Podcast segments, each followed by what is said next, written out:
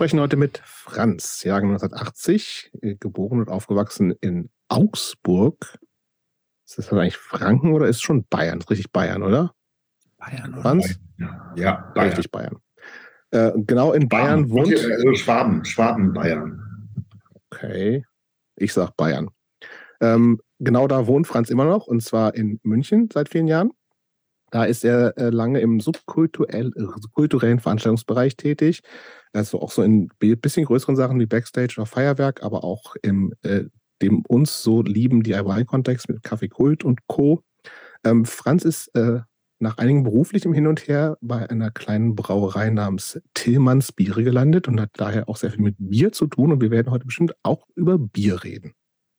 Genau, und warum wir mit Franz sprechen, außer dieser Bier-Connection, ist, ähm, dass wir dachten, es ist mal wieder Zeit, dass wir auch einem, einem Hörer hier zu uns reinholen und nicht nur die großen Big Names und, und Celebrities.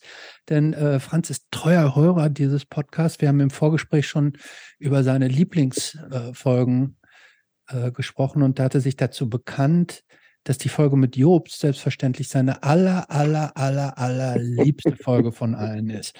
Aber unabhängig von diesem, von dieser, ähm, von dieser treuen Hörerschaft. Von dieser, die- von dieser traurigen Tatsache, meinst du? genau, abgesehen davon ähm, hat Franz eine sehr bewegende Geschichte hinter sich, die ähm, weit über das typische Punk, Hardcore hinausgeht. Er war auch in der Skinhead-Kultur ähm, äh, verwurzelt, hat aber auch, und da werden wir sicherlich auch drüber äh, sprechen, hat äh, eine posttraumatische Belastungsstörung.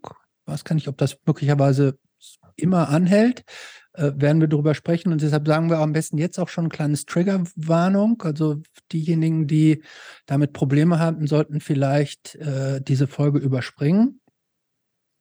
Unabhängig davon äh, freuen wir uns natürlich mit jemandem zu sprechen, vor allen Dingen Jobst. Freut sich natürlich, dass endlich mal über Jobst Lieblingsgetränk nach Likör, nämlich über Bier gesprochen wird. Und wir sind äh, gespannt, was wir heute von Franz alles hören. Franz zeichnet auch noch etwas aus, dass er nämlich schon vor dem Gespräch seinen Telefonjoker gezogen hat und mit seiner Mutter Rücksprache gehalten hat zu bestimmten Themen seiner, sein, seines Lebens, die er also in der Vorbereitung nochmal aufgearbeitet hat. Er ist also top vorbereitet. Ich habe ihm trotzdem, und ich hoffe, die HörerInnen werden mir das erlauben, ich habe ihm trotzdem zugestanden, dass er heute Abend unbegrenzt noch weitere Telefonjoker ziehen darf. Klammer auf, ich spekuliere natürlich heimlich darauf, dass wir auch seine Mutter vielleicht heute nochmal hier äh, im, äh, im Äther haben. Äh, so weit, so gut. Willkommen, Franz. Hi. ich muss jetzt schon lachen. Ja, noch, Franz, noch. Noch. Ja, Also, ja. okay. Aber Vielleicht, wir wir, dürfen aber- auch nicht verheimlichen, dass ich auch schon aus dem Vorgespräch mir hier zwei Hm. Minusse aufgeschrieben habe bei ihm. Also es gibt schon, gab schon so Offside so ein paar kleine Rügen. Disso Dissonanzen. Dissonanzen, man ja. Friktionen, ja, kleine negative Feuerwerke hier. So, wir fangen aber mit einer relativ einer harmlosen und einer bisschen tiefer gehenden äh, Vorfrage an. Äh, die erste ist, du bist jetzt im Bierbusiness und das ist also ist so Craft-Beer-Bereich und cool und wahrscheinlich sind alle Punk und Links und alles ähm, toll. Aber gibt es abseits von diesen ganzen kleinen Craft-Bier und wo vielleicht viele nett und cool sind, äh, Brauereien, welche von den größeren, die halt überall zu kriegen sind, die aus deiner Sicht cooler sind als andere? Wenn ja, welche und wenn ja, warum? Boah. Ähm, Ich gebe Also, dir einen Tipp. Soll ich dir einen Tipp geben? Ha- Hallo erstmal. Ähm, Hallo. ähm, Ich kann dir einen Tipp geben, wenn du noch nicht antworten willst. Willst du erst mal einen Tipp hören? gib mal, ja, lass mal hören. Miller Light. Äh, nee, natürlich ganz fürchterlich. Ähm, also man kann, äh, boah, äh, das ist, das ist extrem schwierig. Äh, also ich tue mich grundsätzlich hart, äh, damit diese Großen so zu dissen, weil mich die einfach nicht besonders interessieren. Ähm, Gibt von den Großen eine, die cooler ist? Also ich würde sagen, vielleicht wenn man da so hingehen will, PBR, also Patch Blue Ribbon, Das krieg ich Ähm, doch, kann ich doch hier nicht kaufen. Das bringt mir doch What? gar nichts. Wie Also heißt das? Patchwork Rib Patchwork Rib Blue Pabst Ribbon. Blue Ribbon. Äh, Herbst. ist eine amerikanische Brauerei und die haben äh, ziemlich smart das so Anfang, Mitte der 2000er haben die sehr, sehr smart äh, das hingekriegt, dass sie so vom, das ist so quasi das Oettinger der USA. Äh, man kriegt das hier auch teilweise in den, also zum Beispiel bei, äh, den kennt ihr wahrscheinlich auch Stefan von Cruise Records Mhm. äh, aus Hamburg, ähm, der da immer dieses Booth Cruise Festival macht. Mhm. Äh, bei dem im Plattenladen kriegt man das zum Beispiel.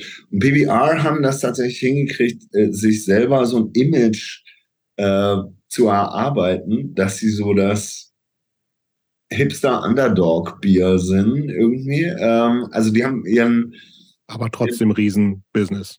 ja, ja, total, natürlich. Äh, aber es ist so ein bisschen ähnlich, ähnlich wie Sterni. Sterni arbeitet damit ja auch irgendwie, dass sie so ein bisschen jetzt so in dieses, hey, wir sind so das Subkulturbier irgendwie. PBR haben aber tatsächlich, zumindest, ich weiß nicht, wie das heute ist, aber zumindest Anfang ähm, und bis Mitte der 2000er haben die ganz viel Events gesponsert Mhm. ähm, was tatsächlich ganz cool war. Also, weil die haben einfach nur, um ihre Absatzzahlen zu stärken, äh, sind die halt hingegangen und haben in Brooklyn damals, also so Bands wie ähm, Death Set, äh, Ninja Sonic, solche Sachen, äh, da sind die halt hingegangen und haben da einfach für irgendwelche Events einfach ein LKW Bier hingekarrt. So, und die Klassisches haben- Marketing. haben halt gesagt, so, ja, cool. Danke. Und dann gab es halt PBR und auf einmal haben alle PBR getrunken. Also das war nicht, nicht blöd. Äh, da muss ich schon sagen, Hut ab. Ähm, so schlau muss man erstmal sein, dass man sowas erkennt. Und äh, Was ist denn mit diesem Tannenzäpfler? Das war doch eine Zeit lang mal so das, finde ich ganz fürchterlich. das Hipster-Bier vor 20 Ja. Jahren oder so, ne? Aber ist irgendwie, interessiert Ich glaub- niemand mehr, habe ich das Gefühl. Nein, ach, äh, Interessiert dich das, Christopher? nein, ach, das aber, äh, das, ich, also das war ja nie ernst zu nehmen. Das war auch nie ein richtiges Hipsterbier, fand ich. Das ist so, wie wenn, wenn man nicht Bionade trinkt, trinkt man so einen Tannenzäpfler, hatte ich so das Gefühl, oder nicht? Nein. Also nach Okay. meiner ich bin da Wahrnehmung. tatsächlich ein bisschen raus. Ja, ich glaube, also äh, ich glaube nicht, ehrlich gesagt, glaube ich nicht, dass wenn wir, wenn Franz und ich nachher über Bier reden, glaube ich, solltest du äh, n- Ich gehe n- dann schon mal schlafen. eine warme Mandelmilch oder sowas trinken. Mit Mandelmilch habe ich es ja nicht so. Ich würde mir eine warme Hafermilch vielleicht machen. Oder, Okay, zweite Vorfrage. Oder eine, schöne, oder eine schöne kalte Sojamilch wie Beppo. Ey, ohne, also ein paar Sachen gehen. Franz, Ja, was war die beste Entscheidung deines Lebens? oh fuck, nee. Ja, Sideways. Ähm, shit. Ich hatte, ich hatte so gehofft, dass ihr irgendwie. so- nee, du sollst nicht hoffen, du sollst hier nur Fragen beantworten. Hier gibt's, hier ist, das ist hier kein Wunsch, äh, wünsch dir was. Ja, okay. Ich, ich hatte trotzdem gehofft, dass ihr irgendwie so Fragen stellt, wie welche vier Platten nimmst du mit auf eine einsame Insel? Aber Interessiert uns nicht. Interessiert uns überhaupt nicht. Ja. Ah, die beste Entscheidung meines Lebens. Das interessiert uns. Der- Musst du, oder musst du dafür jetzt deine Mutter anrufen? ja, von der würde ich wahrscheinlich erfahren, was die schlechteste Entscheidung ihres Lebens war. Fände ich auch nicht Fände uninteressant. ich jetzt auch nicht schlecht. Also du darfst wechseln. Du darfst entweder jetzt die Frage selber beantworten, was die beste war innerhalb von drei Oder wir Sekunden. rufen Mama an. oder wir müssen Mama anrufen, was die schlechteste Entscheidung deines Lebens war. Ähm, nee, nee, die, also die, die beste Entscheidung meines Lebens. Ähm, Drei, zwei, eins. oh, fuck, ey, nee, ich weiß echt nicht. Das ist ganz, ganz schwierig. Ich. Nee, kann ich, kann ich, kann ich so nicht sagen. Ich habe eine Menge bescheuerte äh, Entscheidungen getroffen in meinem Leben.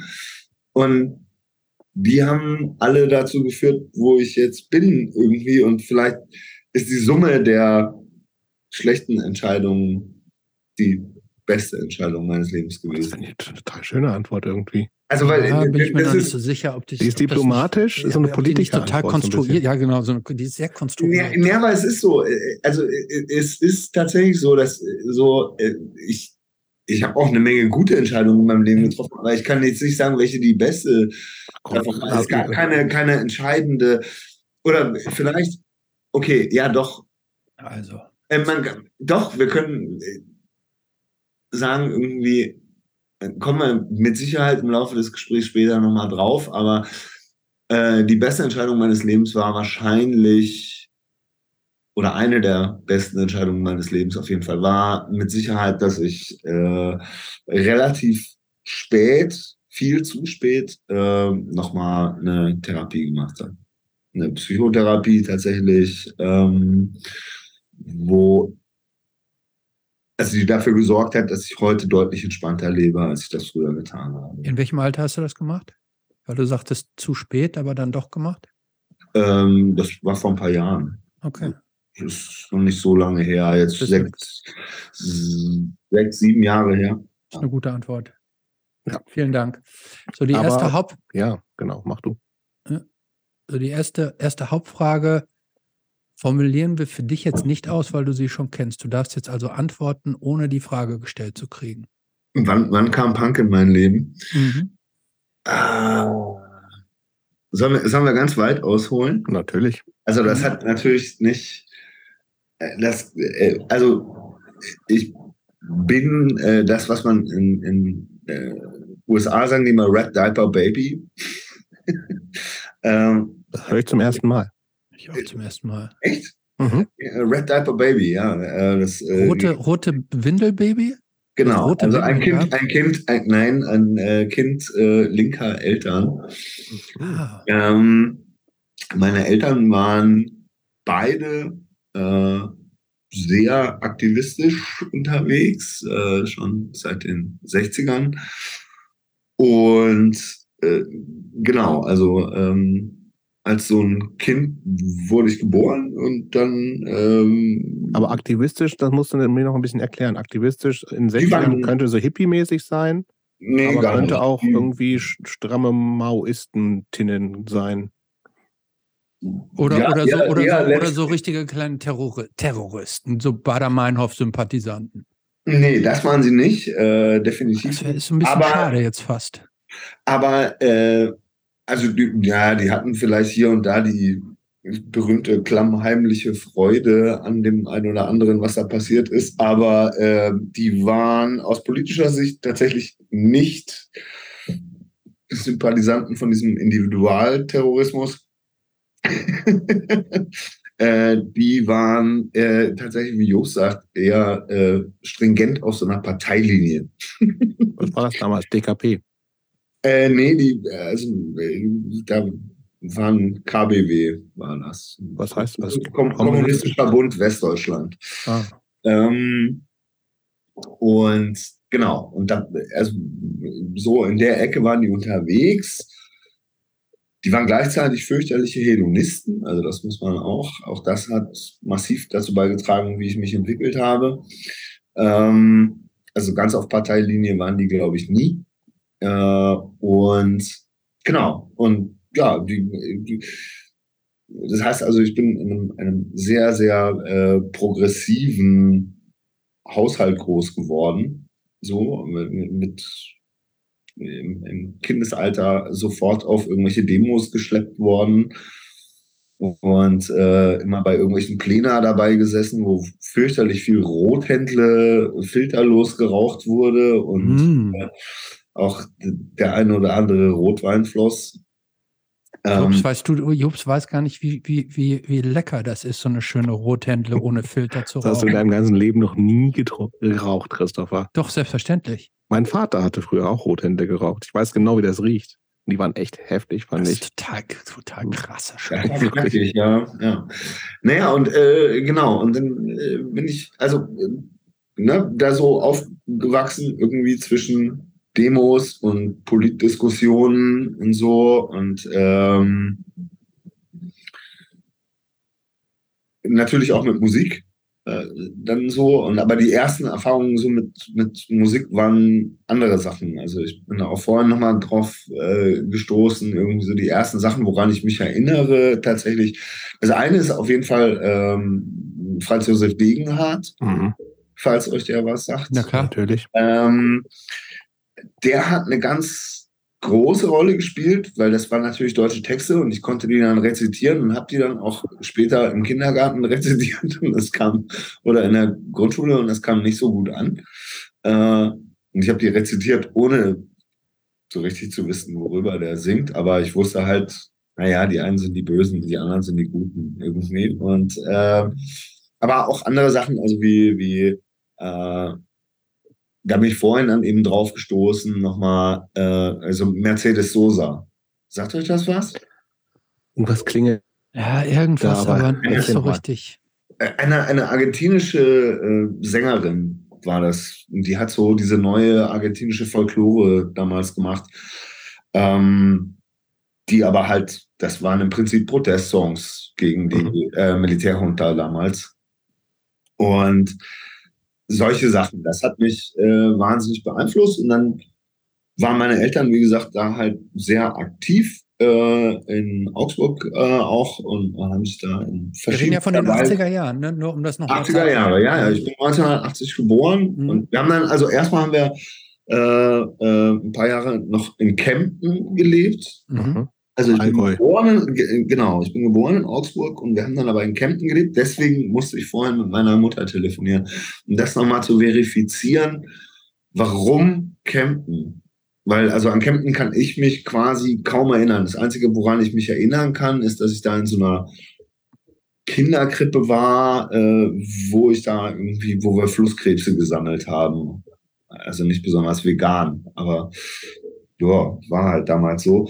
Ähm, und Aber ihr habt die dann wieder freigelassen oder habt ihr die dann lebendig gegessen?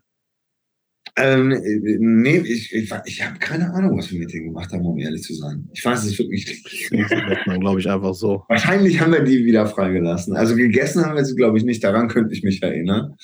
Ähm, naja, auf jeden Fall, äh, genau. Und äh, wir haben da gewohnt, weil also diese Partei oder K-Gruppe, wie auch immer man das nennen möchte, damals äh, meinem Vater quasi gesagt hat, so hier, du musst da jetzt hingehen und musst da die Landbevölkerung agitieren. Wie, wie so ein Kreuzzug quasi. Ja, Wie so ein, ein Kreuzritter war da, waren Kreuzritter waren deine Eltern, kommunistische Kreuzritter. Äh, So ein bisschen, es kam nur halt nicht an. Also die Ja. Kreuzritter waren Ja. da deutlich erfolgreicher. Äh, ähm, Vielleicht auch ein bisschen rabiater. äh, genau. Äh, Weißt du, was ich übrigens, par- ich habe manchmal gucke ich so ein paar Sachen nach, ne, weil KBW sagt mir gar nichts. Ist ja aufgelöst offiziell seit 1902 noch was, weiß ich nicht, habe ich gerade, das habe ich, äh, aber wisst ihr, wer da auch Teil von war? Nee. 82 schon aufgelöst. Steht hier. Nee, bis 85. nein, Also, war später eben. Ja, die Eltern von Franz haben das im Untergrund noch so nach der Ja, aber offiziellen wisst ihr- Auflösung wisst ihr, Nee, die, wer- waren, die, waren, waren später waren die woanders aktiv. aber wisst ihr, wer auch äh, Teil des KBW war? Vielleicht weiß Franz das gar nicht. Das ist nämlich Franz aktueller Lieblingspolitiker Winfried Kretschmann. ja, stimmt. Wusstest du das, dass der beim KBW war? Ich wusste, dass er eine kommunistische Vergangenheit hat. ich wusste, dass er eine kommunistische Vergangenheit hat. Ich wusste nicht, dass er direkt beim KPW war. Aber Ja, sieht so aus. Naja, also auf jeden Fall, ähm, genau, also die- diese Partei hatte dann eben äh, da äh, mein Vater dahin beordert, um da die Landbevölkerung zu agitieren. Das hat mäßig geklappt und meine Mutter hatte ähm, nach eigener Aussage die Schnauze voll vom Landleben und hatte da keinen Bock drauf und wollte wieder zurück. Und dann sind wir zurück nach Augsburg gezogen. Und da bin ich Aber, dann- da aber ich ehrlich, auch, als, auch in Augsburg in den 80er Jahren war man, glaube ich, als Kommunistin nicht unbedingt gern gesehen, oder? Nee, nee natürlich Also nicht. ist das so ein Ähm, totales Außenseitertum gewesen? Hast du das irgendwie mitgekriegt? Also ist das auch so, gibt es dann auch gleich Sippenhaft von den erzkatholischen Christ, christlich-sozialen Lehrerinnen und so? Stand denen das denn auf die Stirn geschrieben, dass sie Wenn Kommunisten der waren? Franz Josef Degenhardt zitiert in der Schule wahrscheinlich. Also das ist, glaube ich, das ist, glaube ich, so das Ding. und ich Ähm, glaube auch so ein Also, bisschen, Moment, das, also das du spricht sich hast ja deine rum, ne? Eltern praktisch so reingezogen? Ich habe die, ich habe die in die Scheiße geritten, ja. Äh, nee, die hat, also denen selber hat man das selbstverständlich nicht angesehen. Die waren ja äh, anständige Kommunisten, Kommunistinnen, ähm, sahen dementsprechend also auch nicht mehr so wild aus, wie sie das früher mal getan hatten. Die hatten so Mao-Anzüge sicher an, ne? Nein, die sahen ganz, ganz normal aus. Äh, die haben auch anständigerweise ja äh, paar meiner Geburt äh, geheiratet, äh, damit ich zumindest als Kind geehelichter Kommunisten äh, ähm, lebe und nicht auch noch irgendwie mir die Scheiße anhören muss, irgendwie, dass ich das Kind unehelicher Eltern wäre oder so. Ähm, also das, das haben die, konnte man denen jetzt nicht ansehen, aber ähm, ja klar, also ne, die haben bestimmte Inhalte weitergetragen. Ich bin auch in so einem erweiterten Familienkreis groß geworden, der schon, da waren sehr viele Freunde, Familie, sagen wir es wie es ist, Genossinnen und Genossen dabei, ähm, mit denen man äh, da aufgewachsen ist. Meine Mama war äh, dann in einer Songgruppe bei der IG Metall. Aus der hatten sie zwischenzeitlich meinen Vater entfernt, also nicht aus der Songgruppe, sondern aus der IG Metall, weil er ihnen zu kommunistisch war. Ähm, und genau, und die hatten halt beide so Standard, so Working Class Jobs.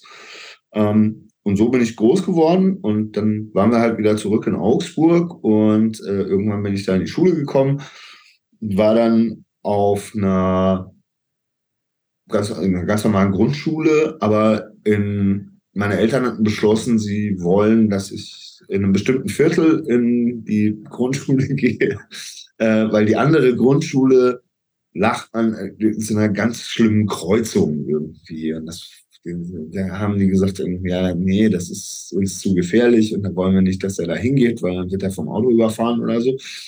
Deswegen musste ich in einem anderen Viertel auf die Schule gehen und dieses andere Viertel war das sogenannte Herrenbach-Viertel in Augsburg, für die Leute, die das kennen. Äh, das war früher halt so ein sozialer Brennpunkt und auch diese Schule war, ähm, also im Nachhinein betrachtet, ich fand es sehr cool, äh, weil, weil da äh, Hane Schuler, da gab es, glaube ich, roundabout 36 Nationalitäten.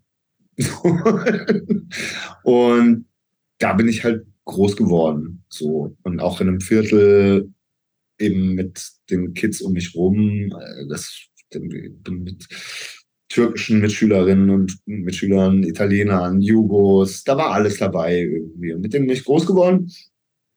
Und dann kam erstmal also ich, müß, ich müsste da noch mal ganz kurz einhaken und zwar, ja. die, was irgendwie über 30 Nationalitäten.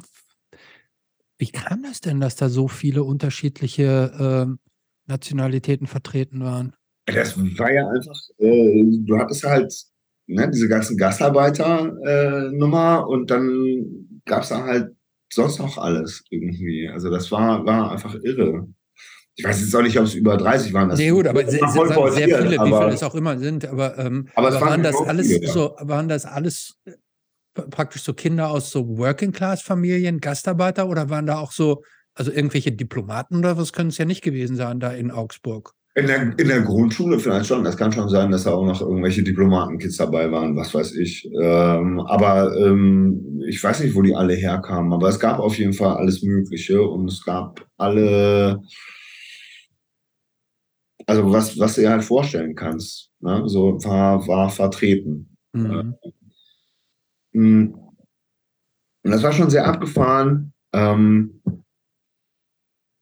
und genau, und dann kam erstmal, um jetzt auf die Frage zurückzukommen, da kam erstmal Rap tatsächlich. Okay. Natürlich, total äh, naheliegend. Äh, das heißt, wir sind so Ende der 80er? Genau, Ende der 80er, so, wo ich zum ersten Mal so selber bewusst richtig Musik gehört habe, also für die mhm. ich mich dann entschieden habe. Äh, das ist das erste Mal, wo ich mich so richtig erinnern kann, äh, wo das passiert ist, war, also wo das so, so einen Einschlag hatte, da waren wir im Urlaub und nebenan war eine Jugendgruppe, die mit so einem so einem sozialpädagogischen Projekt da unterwegs waren. auf das kommen wir später auch noch zu sprechen, mit dem hatte ich auch noch zu tun. also äh, vielleicht kommen wir darauf zu sprechen. Äh, auf jeden Fall waren die da und meine Eltern kannten den Sozialpädagogen, der oder einen von den Sozialpädagogen, mit dem die da unterwegs waren. Und die haben Mucke gehört und dann kam so ein Bass rüber irgendwie. Und ich habe das gehört und war so, ah, wie geil, was ist das denn irgendwie? Und dann bin ich da, habe ich da halt gefragt irgendwie und meine Eltern meinten irgendwie so, ey, hier, da ist doch, den kennen wir und so, kannst du auch einfach rübergehen und mal fragen. Und dann habe ich, bin ich da halt rüber und habe die gefragt und dann hat mir einer äh, ein Tape geschenkt äh, und da waren so frühe Hip-Hop-Sachen drauf. Ich habe weißt du noch was? Ich habe das Tape nicht mehr und ich weiß auch leider nicht mehr, was da drauf war. Äh, weil es war halt damals einfach, das war einfach so ein Mixtape. Ähm, mhm. Aber es war geil. Also es war halt, das dürfte. Aber was schon so bekanntere Sachen und englischsprachig wahrscheinlich. Englischsprachig auf jeden Fall und ich gehe davon aus, dass das äh, so Sachen waren wie, wie äh, Public Enemy und solche Geschichten. Irgendwie okay. hatte Standards irgendwie mhm. als äh, so und äh, also diese, diese frühe äh, oder eben halt spät 80er, früh, früh mhm. also in frühen 90ern irgendwie. Aber das war, es muss irgend sowas gewesen sein. Und es war ultra fett. Und ich habe es geliebt. Und ich fand es total geil. Und ich hatte keine Ahnung, worum es geht. Aber was man halt sofort kapiert hat, war irgendwie so, okay, die haben was zu sagen. Mhm. Ähm, und dann war es so, dass halt in der Schule dann kam er dann Hauptschule, da kam dann halt jemand auf mich zu, ein alter Freund von mir. Äh, ich hatte kurz, äh, so Zwischenstation, ich hatte kurz mal so, eine, so einen Abstecher aufs Gymnasium dann angefangen der war aber schnell wieder vorbei. Da gab es ja so eine Probezeit und die haben mich dann da wieder rausgeschmissen und haben gesagt, nee, weil ich da auch. Also, Warum? Weil ich mit diesem Lerntempo überhaupt nicht mitgekommen bin. Ähm, mhm. So, das hat, hat überhaupt nicht funktioniert. Es war auch ziemlich fatal für mich, also weil ich mich auf diesem Gymnasium eigentlich unglaublich wohl gefühlt habe. So, ich fand das total geil weil das deutlich lockerer war und äh, ja, also die, die Kids, die da waren, irgendwie hat man sich da gut verstanden und die hatten alle irgendwie was auf dem Kasten so und wollten irgendwie, ne, ja, waren, waren ein bisschen schlauer. Und dann wurde mir gesagt, so, nö, du passt da nicht rein und dann musste ich zurück auf die Hauptschule. Und da habe ich dann alle wieder getroffen, weil das war die Hauptschule, Grundschule und Hauptschule im Herrenbach war im selben Gebäude. Das heißt, ich war dann sofort wieder zurück, äh, back to the roots sozusagen mit, mit all diesen alten Freunden aus der Grundschule, die da ja, ähm, also denen von vornherein gesagt wurde, ihr bringt sowieso nicht auf dem Gymnasium, weil sie Gastarbeiterkinder waren und so weiter. Und weil sie auch, also ich hatte ja ein sehr so betrachtet gegenüber denen hatte ich ein sehr privilegiertes äh, Upbringing. Meine Eltern waren beide äh, zwar ähm, arbeitsmäßig eingespannt, aber meine Mutter hat lange Zeit oder die meiste Zeit halbtags dann irgendwann gearbeitet, weil sie gesagt haben, so, hey, wir wollen, dass unser Kind. Bist du eigentlich Einzelkind? Ich bin Einzelkind, ja. Okay. Ähm, meine Mutter hat halt halbtags gearbeitet, damit ich quasi mir das nach Hause gekommen bin und dann hat sie was zu essen gemacht und habe mit mir Hausaufgaben gemacht und so und hat dafür gesorgt, dass ich nicht jetzt irgendwie wie die anderen Kids nur vor der Glotze hocke oder so. Naja, auf jeden Fall. Das, wenn ich ganz kurz einhaken darf, war das ja? für dich, du warst ja noch relativ jung, dann ich gehe an, so, ich schätze mal so 10, 11, 12, genau. so. 10, 10. 10. Ja. Ähm, 9, 10, ja. Weil du gerade sagtest, irgendwie auf der, auf der, auf dem Gymnasium hat es dir eigentlich gefallen, so von den Kids und von allem so war das sehr enttäuschend äh, für dich vor dem Hintergrund, dass du dich ja so im ersten Schritt so ein bisschen abgesetzt hast von deinen Grundschulkumpels, Kumpelinnen? Also und dann doch wieder so zurückgeschickt warst, hast du das so als enttäuschend oder als eine, eine kleine persönliche Niederlage irgendwie empfunden oder war, war das halt so? brutal. Nee, nee, das, also das war definitiv so. Nicht, weil ich zurückgeschickt wurde äh, ähm, zu den anderen so. Also mit denen hatte ich überhaupt kein Problem und ich hatte auch keinen so keine Berührungsängste damit. Das waren die Kids, mit denen ich halt groß geworden bin irgendwie und äh, das waren meine Freunde und mit denen bin ich sowieso immer abgehangen irgendwie. Mhm. Und hatte ja auch in meiner Nachbarschaft irgendwie waren lauter Jugos, Rumänen, weißer Geier, war Polen und so weiter. Ähm, also das zurückgeschmissen werden zu denen war nicht das Problem, äh, aber diese Niederlage, dass also so ein Schulsystem zu einem sagt irgendwie so, nee, obwohl du eigentlich selber weißt, irgendwie so, hey, ich kann das, aber du schaffst das halt nicht, da mitzukommen bei diesem Tempo, äh, das sie da vorgelegt haben. Ähm, das habe ich als massive Niederlage erlebt. Und ich habe das also bis heute auch im Kopf, äh, dass ich, ich war den ganzen Tag, habe ich geheult irgendwie und war völlig am Arsch. Ähm, an diesem Tag, wo dieses Schreiben kam, das gesagt hat, so, nee, hier Probezeit nicht bestanden. Also das war ganz, ganz übel. Äh, und ja, Nein, war halt so, ne? Ähm, so, aber offensichtlich kam dann in der Hauptschule Punk. Da war erstmal, erstmal kam, wie gesagt, Rap. Ähm, genau. Also das war so das Ding. Das dann auch so, ich kam da zurück und da hatten die auch schon so, das war ja so genauso diese Zeit irgendwie so mit, was, was ist das, elf, zehn, elf, irgendwie, wo man so anfängt, sich auf sowas so reinzupegeln irgendwie und dann, äh, dann kam ein, ein, alter Kumpel damals irgendwie, äh, mit dem ich in der Grundschule war, der kam und sagte irgendwie, bist du Rapper oder Popper? Wovon redet der? Mhm. Rapper, oder? Was ist das denn jetzt irgendwie? Und dann meinte er aber irgendwie so, ähm, und ich glaube, das war, ich weiß nicht mehr, aber es ging irgendwie, äh, glaube ich, auch um Hosen oder so. Also wie weit die Hosen sind und er meinte dann, du bist auf jeden Fall Rapper.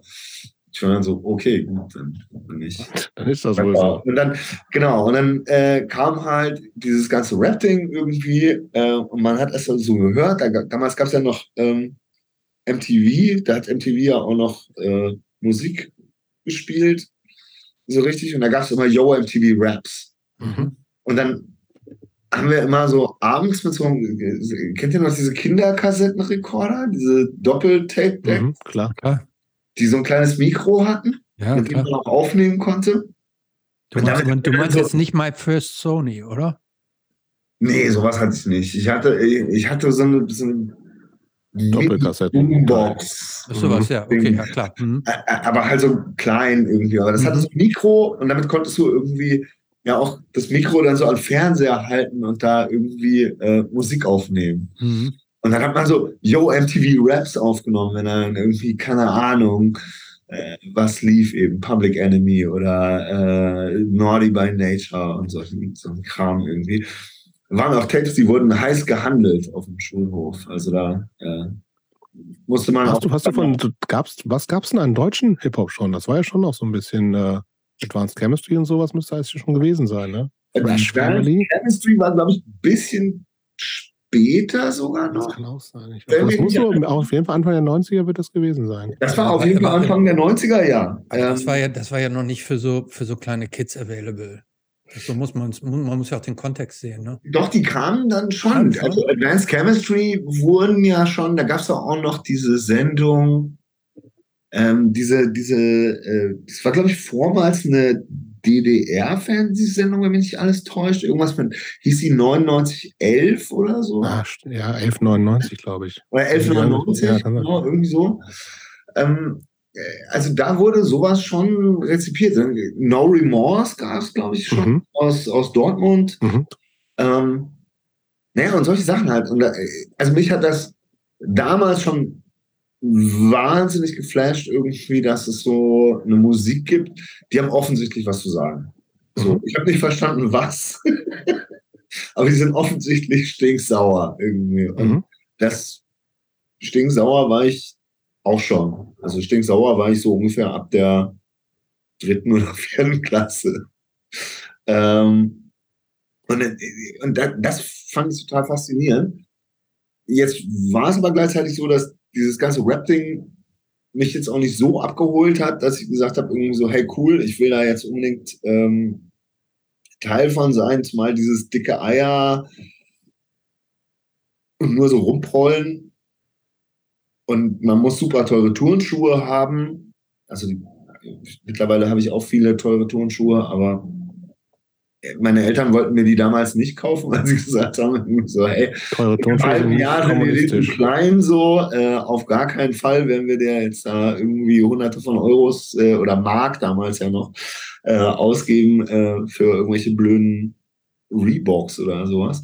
Mhm. Ähm, Ach ja, also in der, in der Jugend ist das ja auch noch ein Faktor, dass man aus diesen Schuhen dann so schnell wieder rauswächst, weil die Füße noch wachsen. Ne? Ja, na klar. Ja, klar. Also völliger Irrsinn. Ähm, äh, ich hatte, kurzer Exkurs. Ich hatte dann irgendwann haben sich meine Eltern breitschlagen lassen, haben mir British Knights gekauft. Das war damals der Shit. Ich war eine. Woche lang war ich der King auf dem Schulhof, weil ich die freshesten British Knights hatte. Ähm, BKs. Äh, und dann, aber ja, war auch schnell wieder abgemeldet.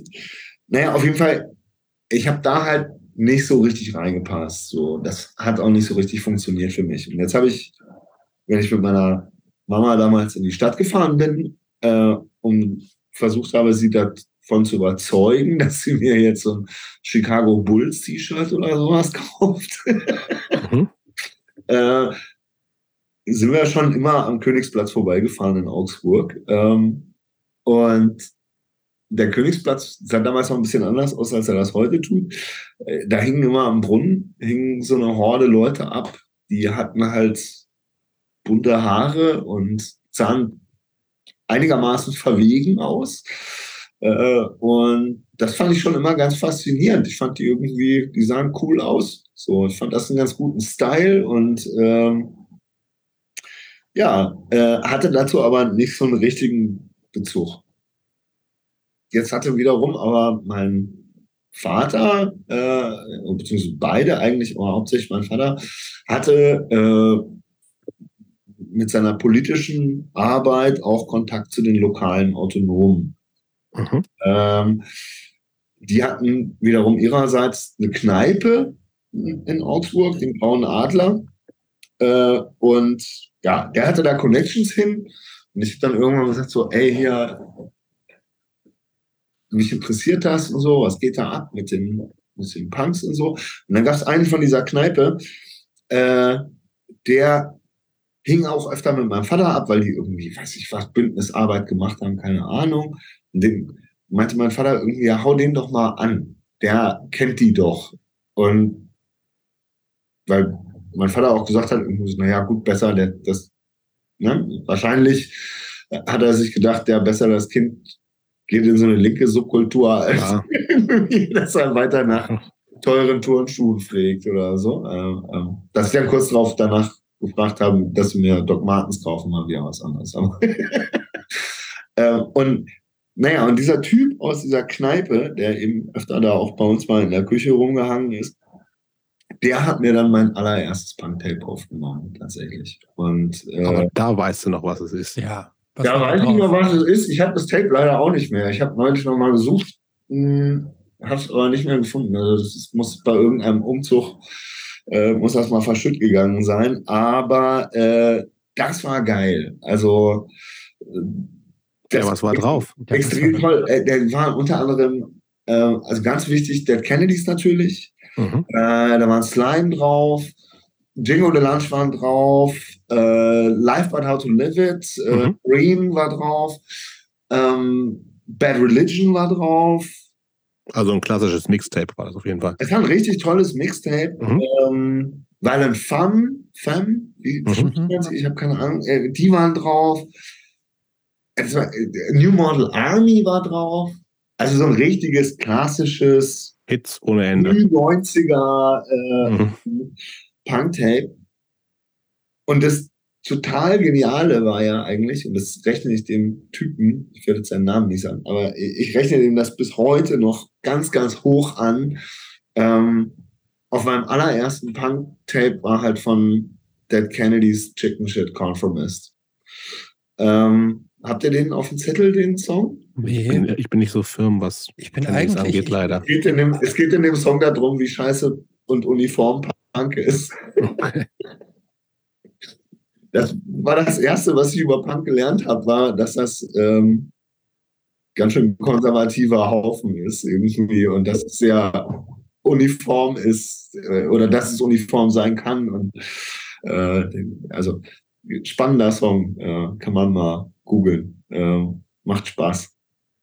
Und ja, also da waren ganz, Auf welchem, ich gucke gerade, auf welchem Album war das? ich glaube, auf der Frankenchrist, wenn mich nicht alles täuscht. Auf der Frankenchrist ist ein Titel namens Chicken Farm. Aber den meinst du nicht. Nee, nee, Chicken Shit Conformist heißt er. Wurscht, wird irgendwer wissen. Ja, ähm, genau. Und das war dann so erstmal so das Ding irgendwie. Ich habe das gehört, meine Eltern fanden es fürchterlich. Äh, Time for Democracy. ah, Bedtime for Democracy, genau. Mhm. Und ich fand's äh, mega geil. Äh, mich hat das super abgeholt irgendwie. Und dann war halt auch ganz schnell mit Rap erstmal Schluss. Also damit, damals musste man ja so Identitäten annehmen. Mhm. Dann war Punk in meinem Leben. Auch optisch?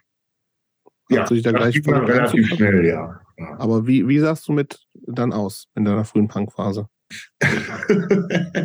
äh, äh, ganz, ganz klischee-mäßig. Also wirklich so mit Es gibt viele Bundes, Klischees, weißt. Bundeswehrparker. Nee, so richtig, so richtig Klischee. Erstmal so mit Bundeswehrparker und, und äh, also Lederjacke hatte ich noch keine. Aber halt, ja, Aber bekritzelt dann wenigstens der Bundeswehrparker mit? ja selbstverständlich. Mit was waren da so drauf? Boah, ich weiß gar nicht, was da äh, Es war mit Sicherheit irgendwo Slime drauf gestanden. Hoffentlich. Ich weiß ehrlich gesagt nicht. Ich müsste mal nachgucken. Ich habe irgendwo, glaube ich, sogar noch ein Foto von mir auf irgendeiner Demo mit meinen Eltern, wo dieser Parker mit drauf ist. Aber waren da nur so Bandnamen drauf oder auch irgendwelche schönen Parolen? So, ich Nein, nein, nein, da waren- oder sowas. Da war mit Sicherheit auch irgendwelche Parolen drauf. Also äh, gut möglich, dass da auch irgendwo Schieß doch Bulle stand. Wollte ich gerade Ah, sagen. Ich hoffe. gut. Ja. Jetzt sag mal, Punk und Augsburg, es klingelt bei uns natürlich erstens sofort Trust und zweitens sofort Inferno. Ja. Hat das irgendwie damals, gab es die Bands ja nicht, gab es nicht mehr wahrscheinlich, oder? Nein, gab's nicht mehr. Also, Also, aber waren die irgendwie noch so präsent für dich? Also ist das, waren, sind die da so als Mythos da irgendwie so rumgestrebt? Die Leute waren ja auch noch alle da. Also ich glaube, Dolph war noch da und ein paar von den Inferno-Leuten, Howie und so, jeden Fall auch da. Also mit dem Trust hatte ich damals überhaupt keinen, dazu hatte ich überhaupt keinen Bezug. Mhm. War, Ähm, aber, war aber bekannt. Nee, tatsächlich Okay. nicht. Also ich hatte das überhaupt nicht auf dem Zettel damals, Mhm. ähm, dass das gab. Also ich hatte so andere Punk-Fanzines natürlich irgendwie, ähm, was man so in die Finger gekriegt hat. Aber das Trust hat äh, viel später erst, habe ich gecheckt, irgendwie, dass das äh, quasi daherkam, Ja, voll. äh, dass das Dolph von da kommt. Aber Inferno natürlich, klar. Also Inferno war natürlich ein Begriff. Ähm, es war ja auch damals so die Zeit, wo man dann halt so diese, äh, wo es noch diese ganzen Punk-Sampler gab, irgendwie Deutsch-Punk-Kampflieder und wie die Mhm. hießen. Ähm, und da waren die ja dann auch noch mit drauf. Oder diese, die, du hast ja überall noch diese Platten gekriegt von, von äh, AGR, wie hieß das? Äh, nee. Aggressive Ja, ja. Rockproduktion. Ja, genau. Äh, und, und die hatten ja diese, diese äh, Compilations, ähm, genau, und natürlich auch die äh, Hibakusha und solche Platten, irgendwie, die hat man schon gehört. Und äh, den Schlagzeuger, den hat man tatsächlich auch häufiger nochmal getroffen. Der ist auch, glaube ich, nach wie vor aktiv. Ähm, das letzte Mal, wo ich gecheckt habe, äh, hat er, glaube ich, wenn mich nicht alles täuscht, ist er immer noch bei Deep. Das ist so ein Zweimann, wo die nur Bass spielen, so ein Drone-Projekt. Mhm. Mhm. Ist geil. Ähm, fand ich Die, ziemlich die Nikotins waren nicht aus Augsburg, Das oder? München, glaube ich, oder? Das waren, glaube ich, Münchner, ja. Okay. Ähm, aber genau. Wann ging das so mit Konzerten los? Also es, es, gab schon wahrscheinlich auch ein paar Konzerte in Augsburg wegen dieser Trust Connection, würde ich mal davon ausgehen. Hast du da irgendwas gesehen in den Mitte der 90er und so? Oder? Wie, wie, wie gesagt, so diese, diese Trust Connection, äh, also das kam für mich alles viel, viel später. Ich hatte keinen mhm. richtigen Bezug zu Hardcore auch erstmal. Also für mich war wirklich Punk, Punk. So, ich habe äh, wahnsinnig viel englischen Punk gehört. Äh, äh, sag mal ein paar Namen. Was? Also wirklich so 80s-Kram, also auch schon so Proto äh, oder äh, ähm, ja, mehr oder weniger Oi. Äh, ne? Also ganz viel so Guitar Gangsters, Infrared, äh, Exploited? Exploited habe ich auch gehört. Die waren mir allerdings am Anfang waren mir die viel zu hart. mir waren die viel zu ja, mir heute noch zu hart war mehr so der, der melodische äh, Typ damals. Aber, aber äh, Moment mal eben, aber Dead Kennedys war ja auch keine softe Band, ne? Nee, nee, überhaupt nicht. Aber äh, wir sind, sind eigentlich jetzt mal unter uns äh, Gebetsschwestern. Äh, waren die Dead Kennedys eine Hardcore-Band oder eine Punk-Band? Äh, für mich waren die immer eine Punk-Band. Jobst? Ist mir egal.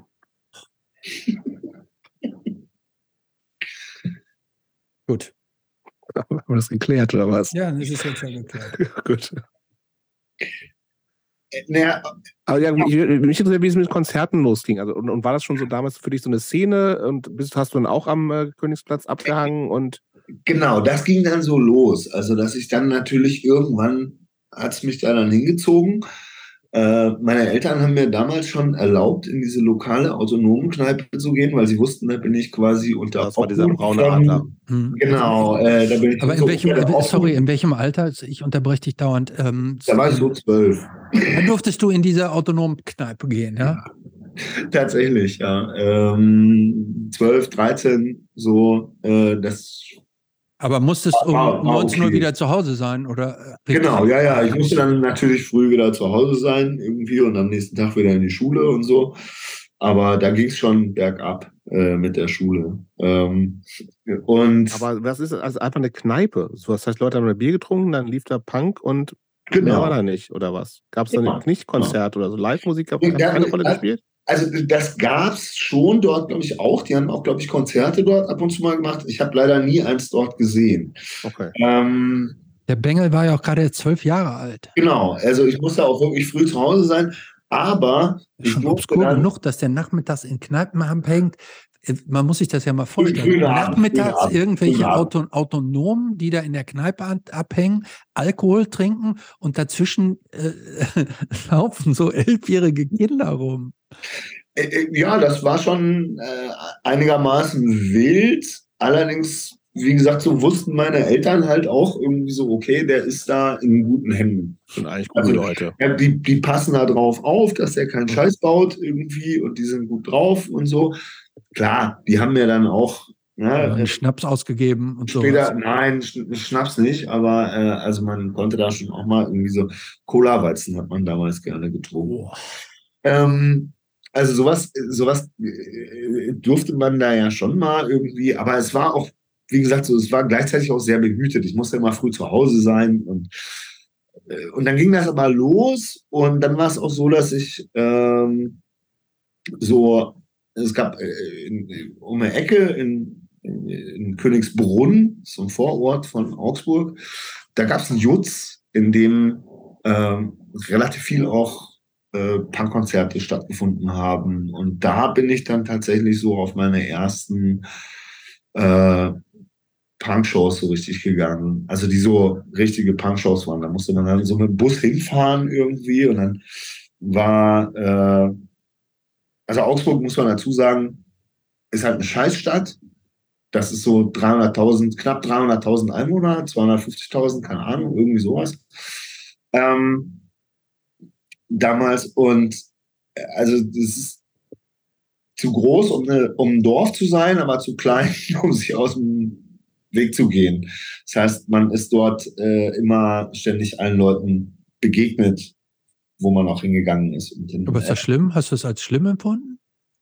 das war extrem nervig, ja. Äh, also weil man sich ja nicht aus dem Weg gehen konnte. Also du hattest nicht irgendwie wie in Berlin so gewachsene Viertel oder auch meinetwegen in München, wo du sagst, okay, hier ist ein Viertel, da kannst du hingehen. Und da sind mehrheitlich, keine Ahnung, in irgendeiner Form liberale Menschen. Sowas gab es ja dann nicht, sondern es gab halt diesen zentralen Platz, Königsplatz, da haben sich alle getroffen. Freitagabend, wenn weggegangen wird, dann sind erstmal sich dort alle über den Weg gelaufen. Also ganz egal, ob das jetzt irgendwie Russen waren, äh, Türken, äh, äh, Punks, Raver. Klingt doch eigentlich ganz gut. Whatever. Eigentlich toll. Äh, jetzt war es aber so, dass man sich ja damals war man sich ja untereinander manchmal noch spinnefeind und äh, da gab es dann schon auch öfter mal eine auf die Mütze, ähm, weil irgendwer halt meinte, er muss da jetzt seinen Übertestosteronspiegel äh, kompensieren, muss irgendwem zeigen, wo der Hase langläuft. Und naja. Hat Gewalt früher eine Rolle gespielt in deiner Jugend? Also als massiv. Entweder ja. ja. passiv oder aktiv? Beides. Okay. Also. Ähm, Aber in was für Situationen? In der, also in der Schule alleine wurde es schon durchaus viel gehauen. Mhm. Ähm, da war das so, also ne, das eine war so diese Nationalitätenfrage tatsächlich, äh, jetzt gar nicht negativ gemeint, aber also der, der Jugoslawien-Konflikt zum Beispiel wurde bei uns auf dem Schulhof einfach weitergeführt.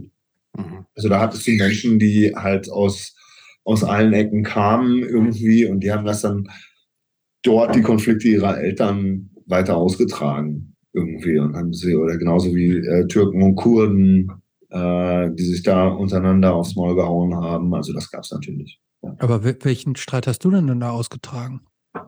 Ähm, ich habe mich rumgeärgert mit, äh, mit Schülerinnen und Mitschülern, äh, die scheiße waren da war nicht viel mit diskutieren ganz oft. Also da war oftmals das so, dass man dann irgendwann gesagt hat, jetzt äh, regeln wir das anders. Also war nicht schön, war auch sehr selten, hat sicherlich auch später zu meiner äh, Entwicklung beigetragen, so, aber ja, also da wurde sich schon häufiger mal äh, auf die Omme gehauen.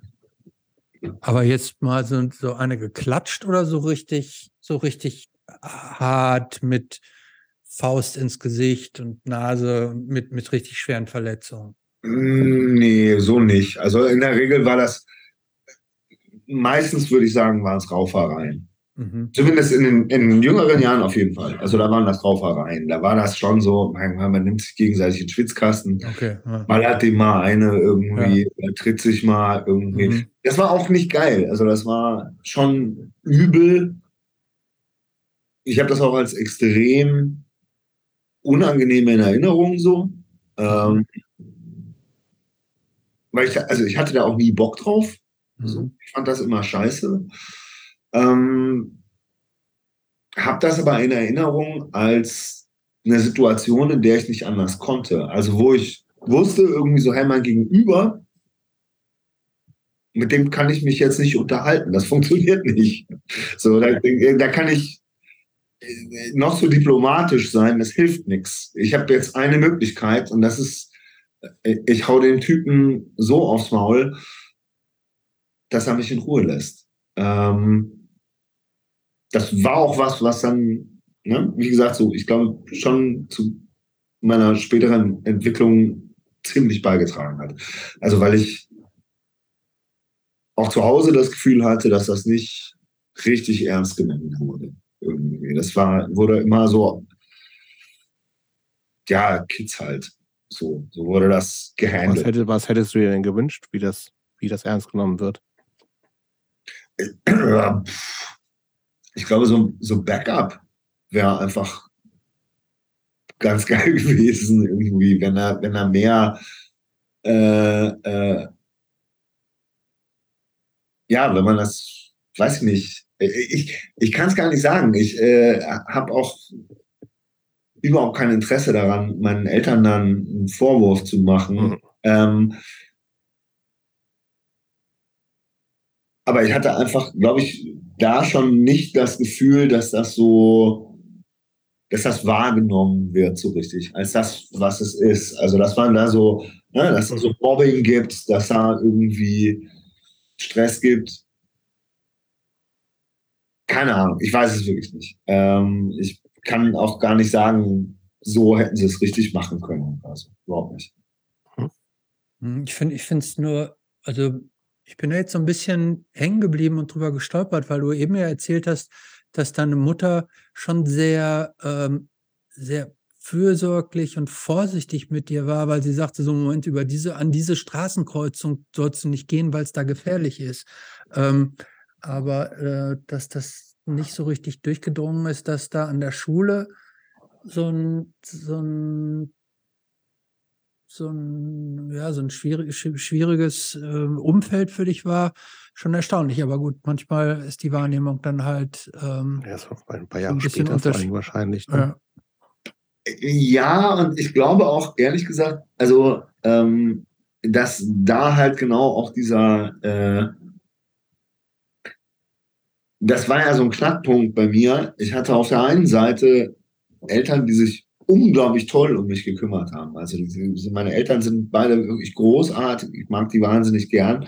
Äh, und ich hatte eine wahnsinnig, auf der einen Seite eine wahnsinnig behütete Kindheit, äh, die total cool war. Wir sind jedes Jahr irgendwie in Urlaub gefahren. Äh, aber gleichzeitig, ne, so, wenn man jetzt den Urlaub als Beispiel nimmt, zum Beispiel, dann, dann ist das so, auf Korsika, wenn wir im Urlaub waren, Ihr wart immer auf Korsika, oder wie? Wir waren, wir waren wirklich, ja, ich habe äh, irgendwann mal zusammengerechnet, dass ich, äh, zusammengerechnet, die Zeit, die ich auf Korsika verbracht habe, habe ich über ein Jahr meines Lebens auf Korsika. Das ist krass. Das ist richtig viel. Ähm, weil wir jedes Jahr dahin gefahren sind und wir waren da halt wildcampen. Es war richtig geil. Äh, und aber halt eben genau, es war halt auch wild. Also es war halt auch so, in dem Moment, wo wir da waren, ich konnte da durch die Macchia rennen, durch dieses Strauchwerk, das da überall wächst. Irgendwie. Ich konnte auf irgendwelche Felsen klettern, konnte da durch die Dünen toben, konnte ins Meer springen. Das hat meine Eltern nicht gejuckt. So, das war vollkommen cool. So, mhm. die, die, sind halt auch so davon ausgegangen, so, hey, der Junge passt schon auf sich auf. Also für heutige Helikoptereltern äh, absoluter Albtraum. Ähm, also, weil ich bin da wirklich halt auch auf richtig massiv hohe Felsen hochgekraxelt, irgendwie, wo meine Mutter dann später auch meinte, ja, manchmal hätte sie da schon ein bisschen Schiss gehabt. Ja. Aber der mich halt trotzdem machen lassen. Ne? Das war halt überhaupt kein Thema irgendwie, dass ich da morgens irgendwie aus dem Zelt gekraxelt bin und da irgendwo am Strand vorgefetzt bin, wo, wo wilde Kühe unterwegs waren und da einfach morgens ins Meer gesprungen bin. Das war kein Ding. Mhm. So. Ähm, und das ist, glaube ich, genauso das Ding. So, ne? Auch später dann eben, dass ich dann in Grauen Adler durfte ganz früh. Oder dass ich dann eben nach Königsbrunn auf irgendwelche Konzerte durfte irgendwie. Das war nie. Das ist auch so Vertrauens. Genau. Ja, auch so ein bisschen, ne?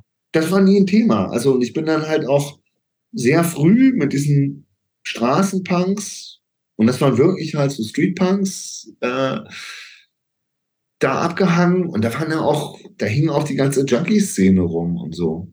Mhm. Und meine Eltern kannten einen Streetworker, der da unterwegs war. Und die waren schon irgendwann, natürlich waren die besorgt. Ne? Irgendwann waren die so, hey, fuck, irgendwie, was passiert da? Nimmt der jetzt irgendwie Drogen oder weiß ich was? Und der hat denen dann einfach gesagt so, nee, macht euch keine Sorgen, da ist er zu schlau für. Okay. Stimmt übrigens bis heute. Ich habe äh, also die härteste Droge, die ich in meinem Leben konsumiert habe, war zu kiffen. Also, so also illegale Droge. Ja, ja. Alkohol, klar. Aber äh, ich habe tatsächlich bis heute nie was anderes angerührt. Ähm, aber ne, so, und dann haben die mich halt da abhängen lassen. Und haben gesagt, ja gut, wenn das dem sein Ding ist, dann soll er das halt machen. Mhm. So, aber aus der, aus der Rückschau jetzt so, wenn du dein ganzes Leben mal jetzt schon so Revue passieren lässt. Jetzt schon? Nein, jetzt äh, für den Moment. Ähm, ja, und dann kommt die Abschlussfrage. Ähm, ähm, Denkst du manchmal, deine Eltern hätten an, oder es wäre besser gewesen, wenn an manchen Stellen früh, in deiner frühen Jugend da regulierender eingegriffen worden wäre? Wären manche Dinge anders verlaufen? Ähm, wenn, ja. wenn, wenn, du nicht in diesen grauen Adler hättest gehen dürfen? Oder wenn du, wenn, wenn an bestimmten Stellen eine, ne, äh, dir, also wenn ich das richtig verstanden habe, war das ja alles in bester Intention. Ne? Dass sie sagen, oh, wenn das das Ding ist des Jungen, lassen wir es. Also, ja, und vor allem, wenn du noch so einen sozialer Streetworker da hast, wo du weißt, auch der dabei da ist so irgendwie, das war ja offensichtlich alles irgendwie nicht fahrlässig, sondern schon mit bester Intention. Aber manchmal macht man ja auch mit, mit bester Intention Dinge, von denen man im Nachhinein denkt, hm, vielleicht wäre es ein bisschen anders besser gewesen. Und da jetzt die Frage, wie du das so schilderst, würdest du im Nachhinein denken, dass dein Leben insgesamt, äh, ich sage jetzt mal, besser in Anführungsstrichen oder leichter oder konfliktfreier, reibungsloser verlaufen wäre, wenn in dieser frühen Jugend du manche Dinge nicht gemacht hättest oder die dir vielleicht auch so richtig autoritär untersagt worden wären? Hm, nee, glaube ich eigentlich nicht. Also äh, ich es gibt sicherlich, ähm, es gibt einzelne Punkte, wo ich sage, irgendwie, okay, das hätte man schlauer, na, was heißt schlauer? Man hätte das vielleicht anders machen können. Ähm, das hätte vielleicht einen Einfluss darauf genommen, dass ich mich punktuell äh, etwas anders entwickelt hätte. Aber gerade diese Sachen, also diese Freiheiten äh, zu haben, das hat, also meine, nee, das hätte nichts, nichts geändert, ähm, wenn man, wenn man da was anders gemacht hätte. Also, weil das hätte auch gar nicht funktioniert. Meine Eltern haben mir einen, einen so, so einen Grunddissens mit, mit der, mit dem Bestehenden, was uns so umgibt, äh, ja schon selber in die Wiege gelegt. Und den hatten sie ja auch selber. Also die fanden ja selber, hatten die ja schon ihre Konflikte mit ihrer Elterngeneration und ähm, haben also dieses, das war ja schon angelegt. Da war ja schon klar, irgendwie sie wollen es anders machen und also ja, nee, da, da, also ich glaube nicht, dass das, dass das was geholfen hätte, wenn die da irgendwie autoritärer vorgegangen wären oder mhm. so. Es hätte auch gar nicht funktioniert. Also die haben mir ja selber schon quasi beigebracht, dass man äh, Autoritäten grundsätzlich erstmal skeptisch betrachtet äh, von Anfang an. Einfach hätte das hinführen sollen. Mhm. Jetzt muss ich aber ganz kurz, ähm, kann ich kurz aufs Klo gehen? Natürlich. Das könnt ihr ja dann schneiden. Nö. Wir schneiden nicht mehr. nicht mehr. Nee.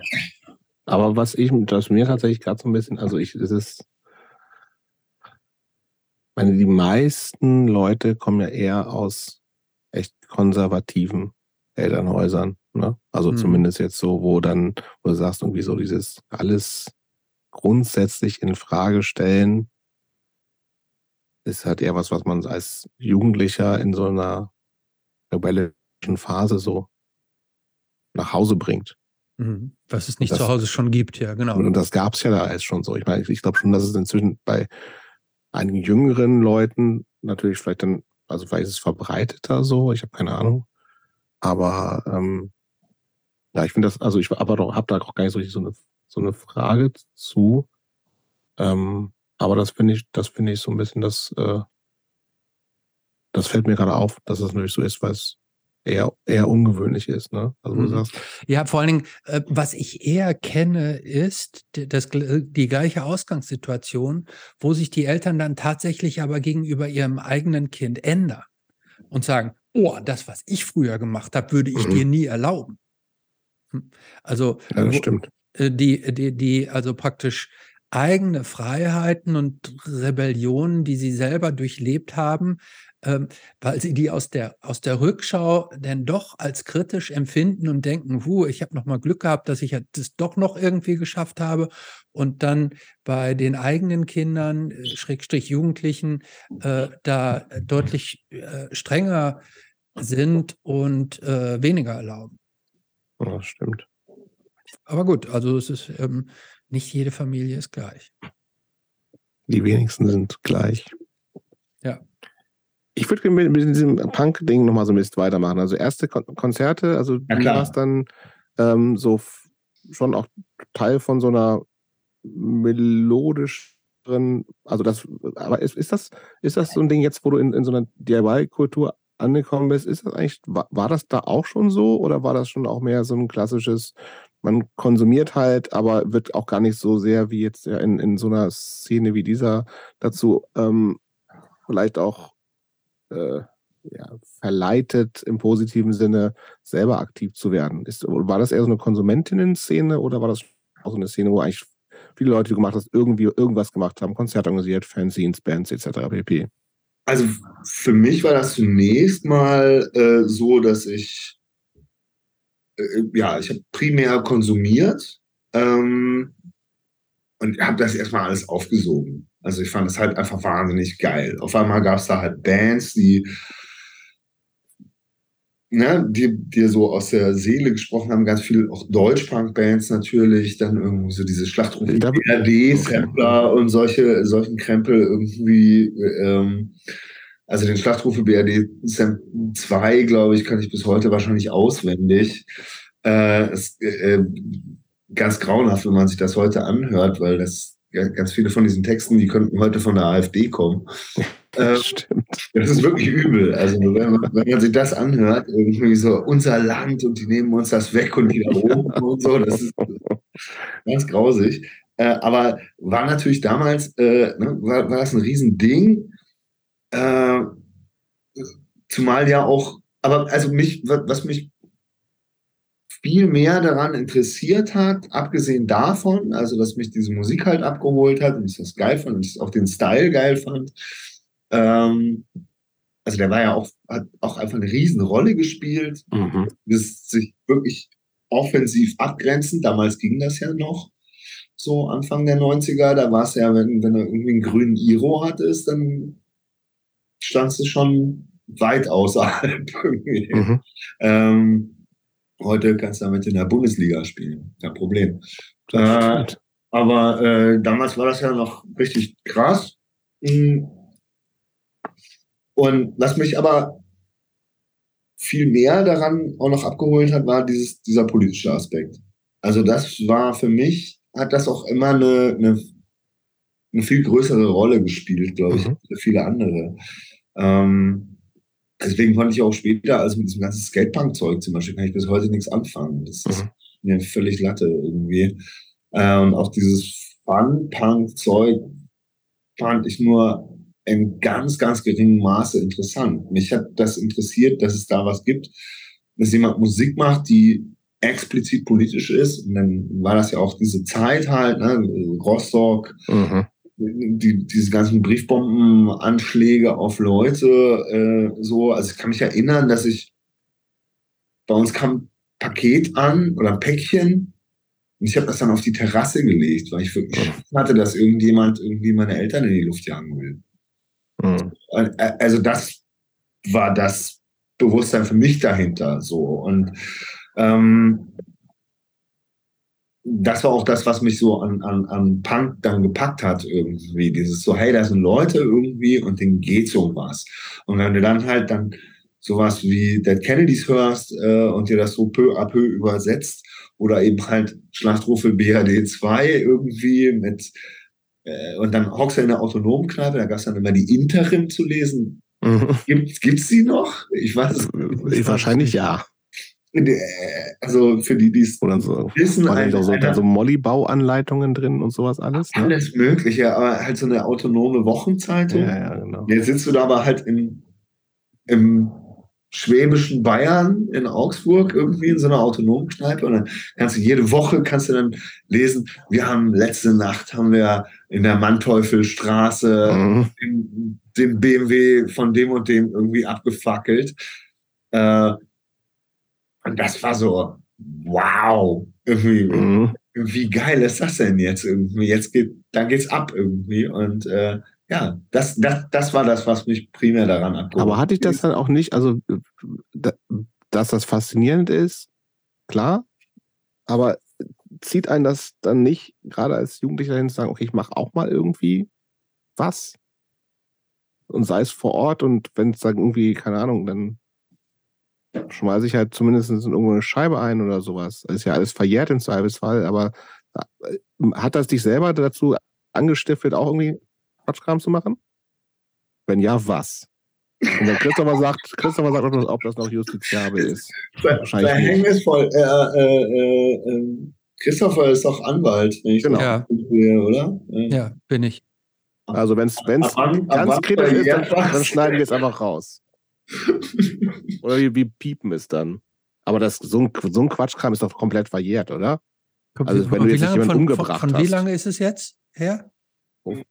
Ja, also Anfang der 90er halt. Also, 30 Jahre. ja, das ist verjährt. Also in 30 Jahren verjährt, also Also könnte alles, oder? dass- Außer Mord, oder? ja, Mord Jetzt- nicht, ja. Jetzt, äh, äh, ohne zu sehr ins Detail zu gehen. Nee, aber kann jetzt wollen wir die Details wissen. Ja. Nee, nee, nee. Ach komm doch. Nein, da sprechen wir nicht drüber. Ähm, äh, Nee, wir aber haben gesagt, äh, du darfst das nicht jetzt nicht ab mir uns dann nicht abbügeln. es könnte schon sein, dass äh, vielleicht hier und da mal was kaputt gegangen ist. Okay. Vielleicht hat- musste der ein oder andere Außenspiegel So. von sehr, ach, komm, ach teuren, so, okay, von sehr teuren Autos oder vielleicht Ja, auch das okay. ein oder andere Polster von sehr teuren Autos äh, etwas leiden. Ähm, Ja, das ist aber alles auf jeden Fall verjährt. Gemalt, gemalt wurde natürlich auch. Also, aber nee, äh, keine Ahnung. ähm, ja, nee. Also so, Okay. die, ganz groben Sachen sind dann nicht passiert, dass äh, Okay, aber den, wir, Da wir verstehen, den, den Vibe, der Vibe ist angekommen. Der Vibe ist angekommen. Ja, sagen meinem Auto das ich hat mir das übrigens auch schon mal jemand gemacht. hm? Weil du so Äh, ein Bonze bist. An, neben, an meinem Auto hat mir auch schon mal jemand den, äh, den Außenspiegel ab, an, an, an, meinem, an meinem Jaguar Cabrio, dem, dem Sp- Sportmodell, da hat mir mal einer abgetreten. Aber es ist ja nur der Drittwagen. So Deshalb war es auch nicht so schlimm. Ich habe das gar nicht gemeldet. Ich habe das einfach bezahlt und habe gesagt, na gut, war in Ordnung. Ja, Ja, Okay, du, wir, sind so, wir sind so in deinen Teenagerzeiten aber noch, ne? Äh, Genau, Schule, hast du gesagt, Hauptschule ist ja irgendwann noch vorbei. genau. Ich bin dann auf die nach, Realschule. also nach 19 Jahren? Ja, genau. Ich bin dann auf die Realschule gekommen. Okay.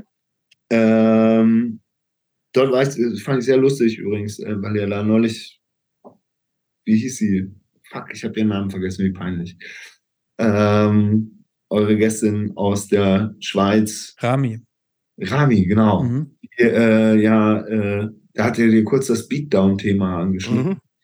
Ich war mit dem, ähm, ich weiß nicht, was er ist jetzt, Gitarrist oder Bassist bei Kantant. Oh Gott bewahre. Holger. Aus Augsburg oder was? Der ist aus Augsburg, ja. Und die Band, kommt die Band auch aus Augsburg? Ja, ich glaube schon. Ich bin Ja, würde mich das nicht irgendwie passen, groß, Ich habe mich mit dem nie groß beschäftigt. Äh, aber ähm, äh, mit äh, Holger war ich in der Realschule und äh, habe mit dem Metal gehört und so und äh, war mit dem gut befreundet damals. Ja, Halleluja. so viel, so viel dazu. Aber genau, ähm, ja, und dann, ja, da war ich halt da in dieser Realschule und fand ich auch scheiße. Äh, Warum? ja, ich hatte es einfach nicht mit Schule und ich fand meine Lehrer blöd, bis auf wenige Ausnahmen. Ich hatte eine ganz, ganz tolle Englischlehrerin, ähm, die war großartig. Aber äh, ansonsten waren meine Lehrer konservative Knochen, äh, die, Bayern halt auch, ne? ach, ich weiß nicht, ob das wirklich jetzt was mit Bayern zu tun hat oder ob das einfach so ist, dass sie halt, also dieses, ich halte auch das Schulsystem nach wie vor für ein System, das auf Zurichtung oder für Zurichtung da ist Mhm. äh, und dass Leute halt auf was Bestimmtes vorbereiten soll und da hatte ich halt keinen Bock drauf. Äh, und ich hatte da halt andere Ideen und fand, mit meinen Kumpels saufen zu gehen und am Königsplatz abzuhängen und auf irgendwelche Konzerte zu gehen, fand ich viel spannender als Deutschunterricht bei Frau Hatla Patka oder wie die hieß. Mhm. Ähm, also äh, na, so, man kann ja theoretisch beides machen. Ne? Man kann ja zur Schule gehen und nachmitt und das alles auch parallel machen. Aber da war kein, kein Platz und keine Energie bei dir da. Absolut. Äh, Im Nachhinein würde ich das auch so sehen, aber äh, naja, jetzt sitze ich halt hier mit euch, ist auch okay. Ist auch okay. ja. Natürlich.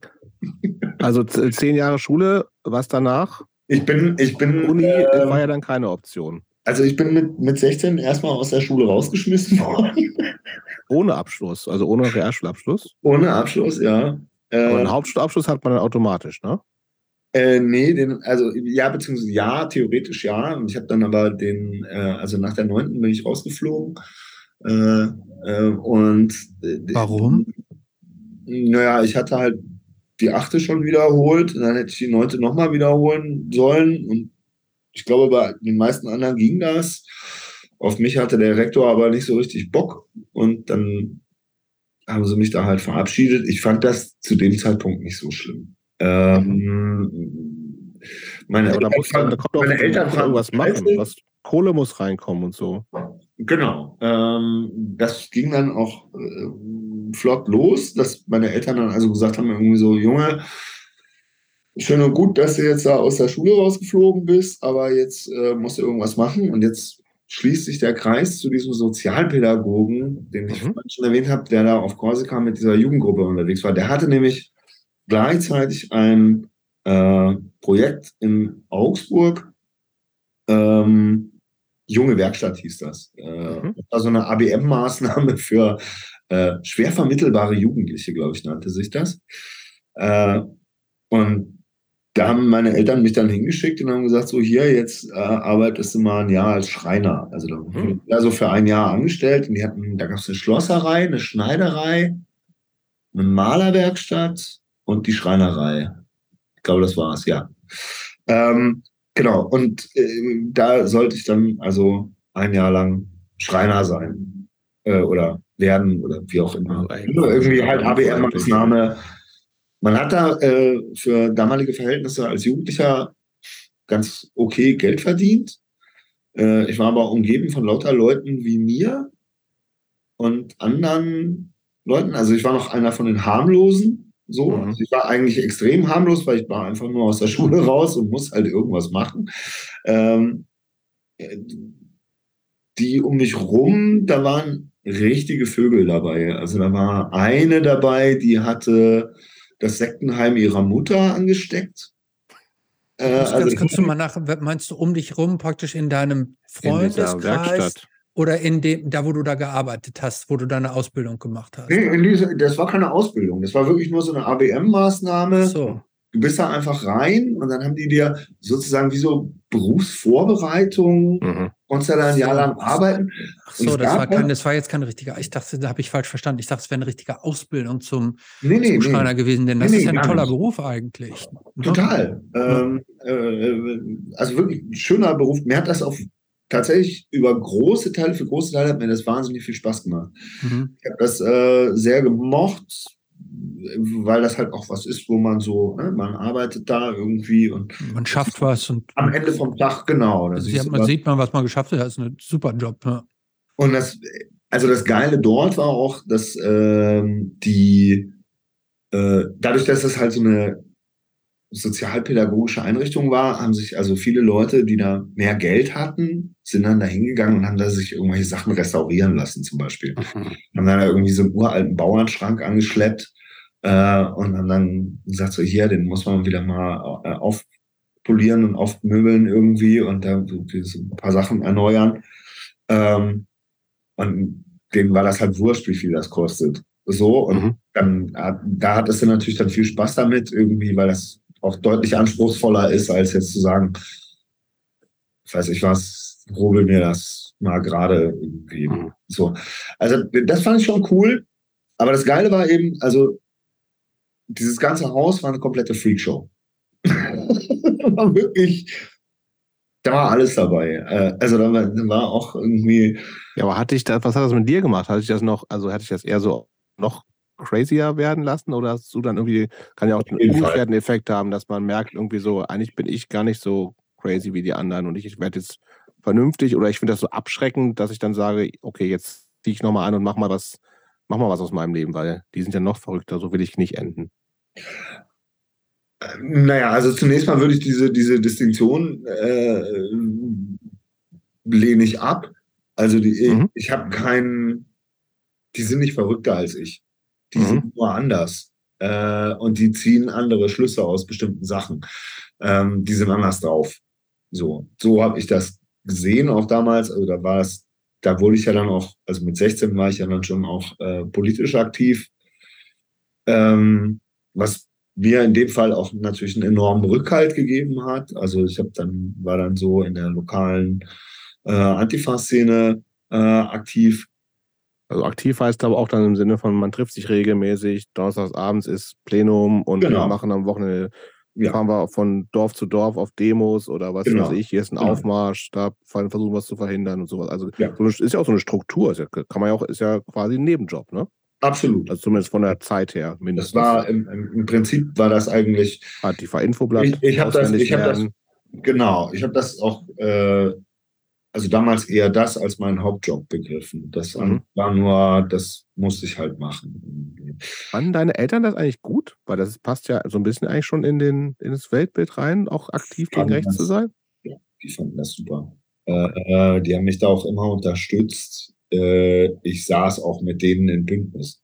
Mhm. Also auch wenn wir uns da teilweise politisch ziemlich über Kreuz lagen, weil die noch eher. Aber wie war, du warst so anarchomäßig dann wahrscheinlich drauf. Ja, auf jeden Fall, na klar. Ja. Natürlich. Äh, damals klassisch äh, ähm, Anarcho. Äh, das hat sich später dann auch geändert. Aber, aber hast, hast du das? Aber entsprach das, das nicht so der Geisteshaltung von deinen Eltern, so dieses gegen alles sein, alles hinterfragen?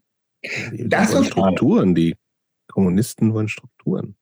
Nein, also ähm, man muss dazu sagen. Eltern von Franz Unrecht, hätte ich jetzt gesagt. Genau, also bevor wir meine Eltern jetzt in eine. Äh, die kommen aus parteikommunistischen Strukturen, das ist mhm. richtig. Äh, die waren auch so drauf früher, äh, haben das allerdings zu dem Zeitpunkt schon angefangen, selber massiv zu hinterfragen. Okay. Ähm, also gerade meine Mutter hatte da, glaube ich, von Anfang an nicht so richtig Bock drauf äh, auf diesen Parteinist und auf diese ganze disziplinäre mhm. Scheiße so. Das fand die nicht so cool. Also man muss auch dazu sagen, den, auch meinen Hedonismus, den ich heute pflege, den haben mir meine Eltern beigebracht. Äh, mhm. Die waren jetzt nicht die Vorzeigeparteikommunisten. Das hat, äh, äh, da haben die, glaube ich, auch immer Schelte gekriegt von oben, irgendwie, von den Kadern. Ähm, und also das Spannende war dann zu der Zeit, wo ich angefangen habe, mich politisch zu engagieren. Das war ja eben halt eher in so einer anarchistisch-autonomen Ecke. Ähm, da haben wir, wir saßen teilweise, wie gesagt, in denselben Bündnissen.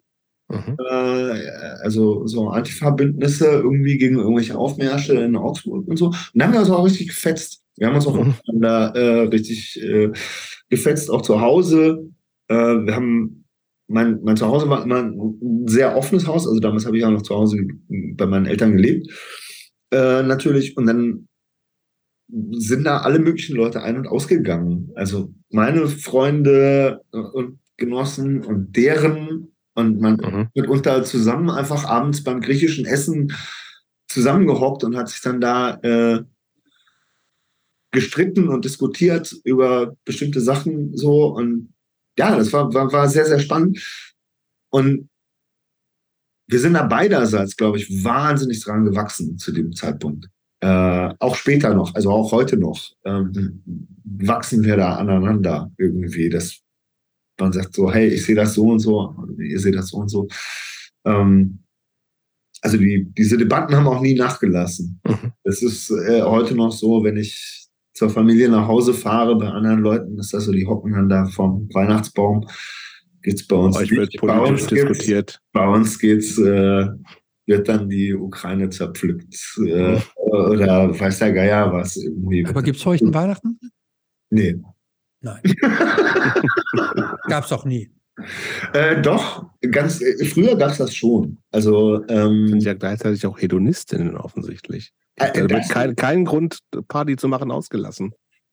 Naja, das- gut, aber, das also das, aber das Jesuskind mit dem, ist jetzt mit dem Kommunismus Scheiß nicht so drauf. richtig konform. Nee, das stimmt. Nee, ähm, meine Eltern waren aber auch immer darauf bedacht und auch die Eltern drumherum. Also ich bin ja mit mehreren anderen Kindern, auch linker Familien groß geworden. Und all diese Eltern waren auch immer darauf bedacht, dass sie die Kinder jetzt nicht Zu verrückt. unnötig näher dem aussetzen, dass die jetzt irgendwie in die Schule oder in den Kindergarten gehen und sagen, bei uns gibt es kein Weihnachten.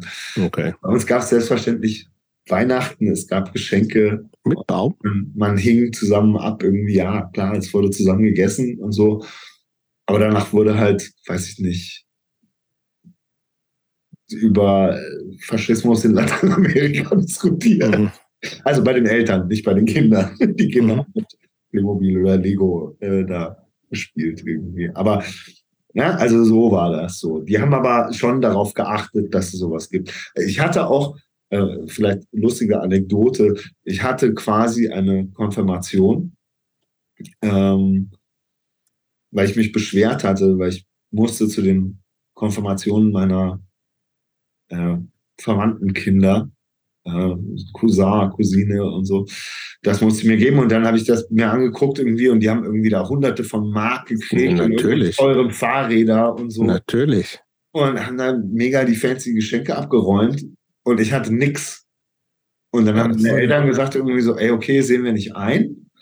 Äh, hat er recht, der Junge? Das ist Blödsinn. Und dann haben die eine fette Party für mich organisiert. Quasi sozusagen. In der DDR, glaube ich, hieß das Jugendweihe. Genau.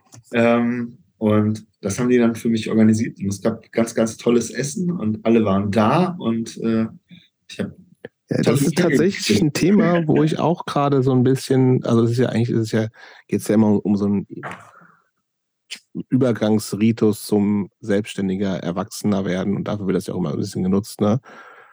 Und hier, hier gibt es ja so einen, einen äh, gerade Elfjährigen und wo wir auch so ein bisschen überlegen sind, was machen wir denn mit dem? Also natürlich wird er nicht, geht er in keine Kirche bisher, wenn, solange er es nicht selber will und äh, ähm, alles andere auch nicht. Und dann gab es in der DDR gibt es komische Jugendweihding, ist ja auch Quatsch. Und wir ein bisschen überlegen sind, naja, eigentlich ist das ja schon, also so dieses zu überlegen, sowas Besonderes zu machen, finde ich schon relevant. Das, irgendwie der humanistische Verband bietet irgendwie sowas an. Aber irgendwie, und eine Freundin, Freundin von mir, die macht, hat das auch gerade, die Tochter ist ein Ticken älter und wo dann so einfach so äh, wo so kleine Aufgaben auch sind, ne? Also so im Sinne von, du musst, du sollst jetzt, du wirst größer, sollst, sollst selbstständiger werden und äh, wenn du das und das alles gemacht hast in diesem Zeitraum, dann feiern wir das auch gemeinsam. Und das finde ich schon ganz, ganz spannend eigentlich, weil das ist schon, eigentlich ist schon ein wichtiger Schritt. Aber ich weiß noch nicht, wie wir das hier machen sollen. Das ist noch ein bisschen zu früh. Also ich, ich bin froh, ich hatte keine Aufgaben zu erledigen. Ich habe ich hab einfach nur eine Party gekriegt. War super. Das, das, das ist der Hedonismus wieder. Absolut. Es gab fantastisches Essen. Sehr gut. Alle hingen auf der Terrasse ab und haben gefeiert. Ich würde fast mal überlegen, ich meine, es ist, wir reden schon lange und wir wollen aber auf jeden Fall auch nochmal, ähm, und wir werden auch noch länger reden, keine Sorge, ähm, aber wir sind immer noch so im grünen Jugendbereich. Und wir haben schon angesprochen, da ging einiges hin und her. Und ich würde vielleicht mal einen richtigen Cut machen, weil wir haben von diesen posttraumatischen Belastungsstörungen besprochen. Und du hast von Mhm. Therapiegeschichten und so erzählt. Und ähm, wir lieben natürlich auch so mehr oder weniger, Christoph ein bisschen weniger, ich ein bisschen mehr, Anekdoten von früher und alles, aber uns interessieren ja auch immer die Leute, die hier sind und so. Und ähm, das ist ja auch schon ein, ein Thema, was du sozusagen auch mitgebracht hast. Ähm, ich würde vielleicht tatsächlich, wenn das für euch beide okay ist, einfach sagen, lass uns einfach mal da rein diven. Also Mhm. was genau ist eine posttraumatische Belastungsstörung, dass du das vielleicht mal kurz erklärst.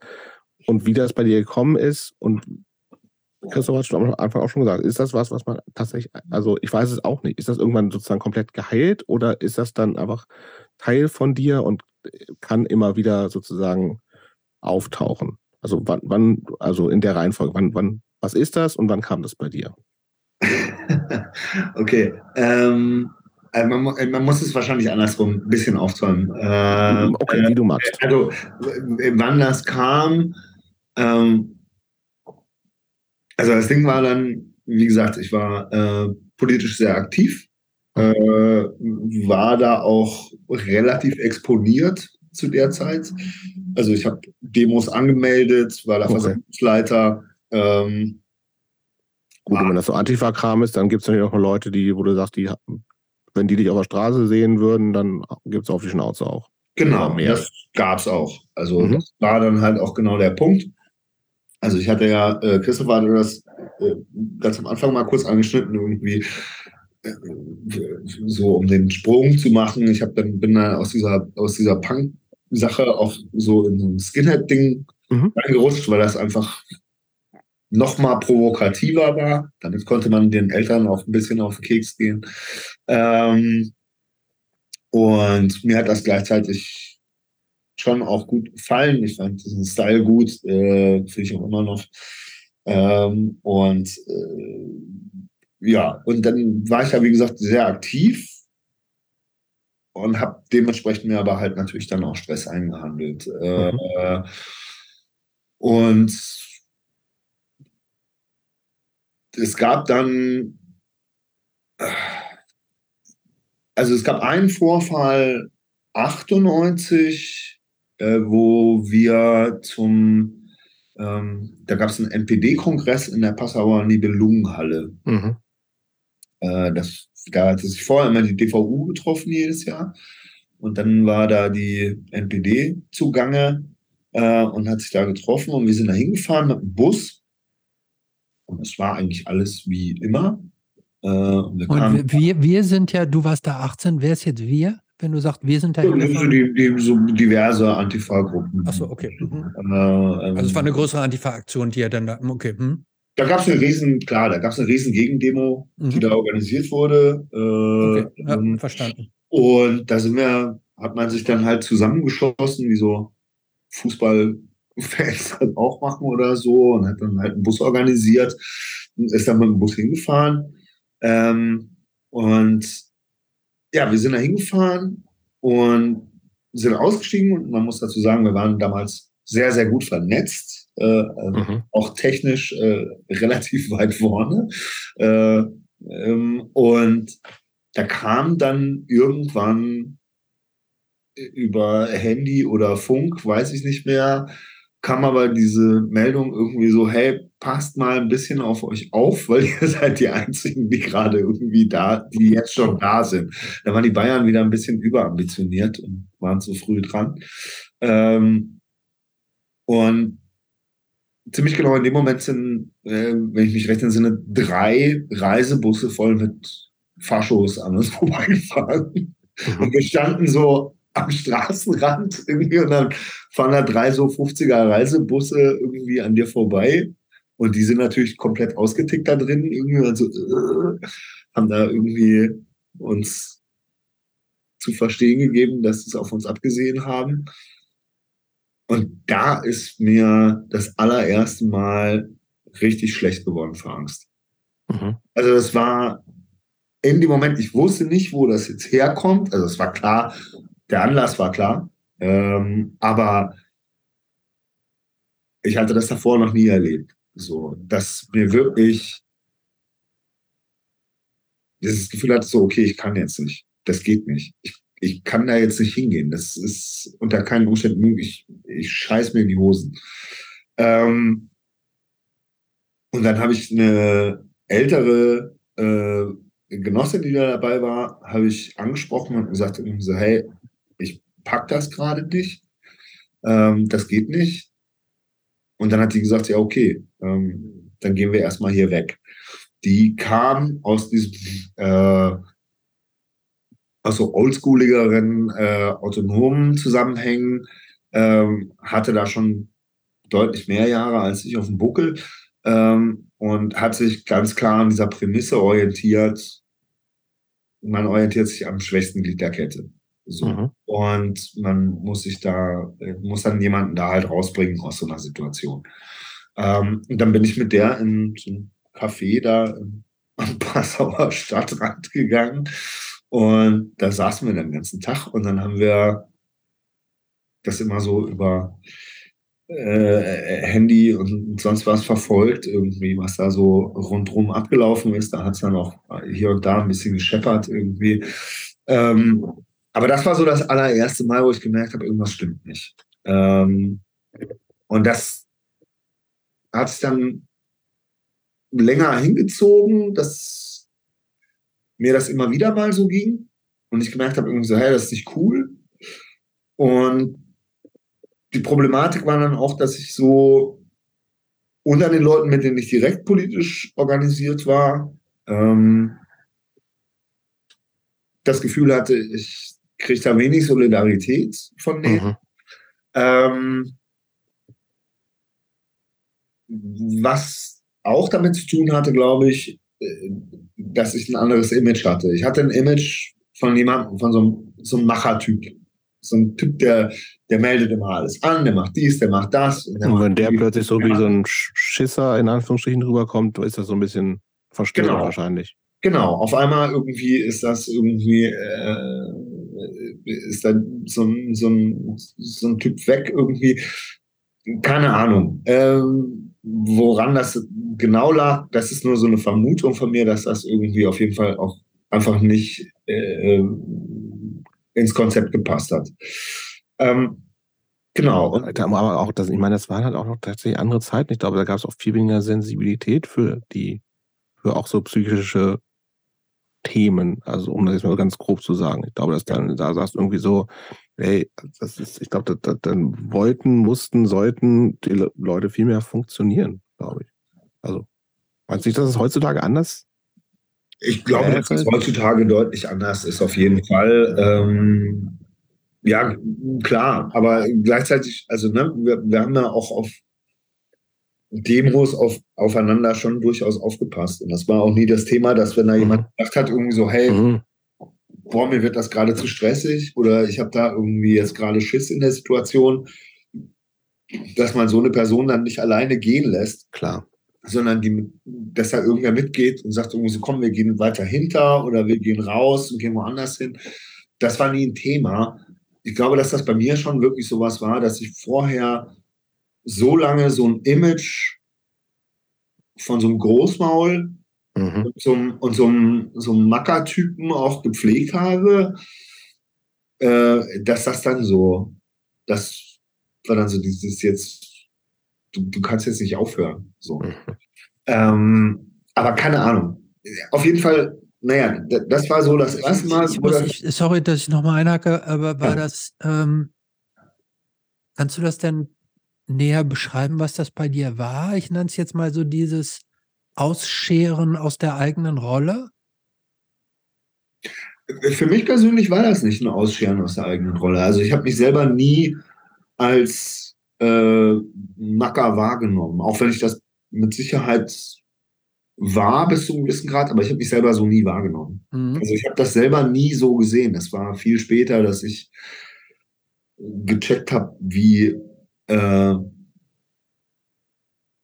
wie, wie, wie anspruchsvoll ich an andere Leute war, äh, wie, wie, wie ätzend ich auch, glaube ich, teilweise war, wie jähzornig ich teilweise war, mhm. wie, wie, wie also wie, wie, wie krass ich auch aufgetreten bin. So. Also auch mit so, einer, mit so einer gewissen Arroganz irgendwie gegenüber Leuten, ähm, die nicht so gedacht haben wie ich oder die, weiß ich was, nicht so diszipliniert waren wie ich oder so. Mhm. Das war was, was ich erst viel, viel später gecheckt habe. Ich habe mich damals überhaupt nicht so wahrgenommen. Ich habe mich mhm.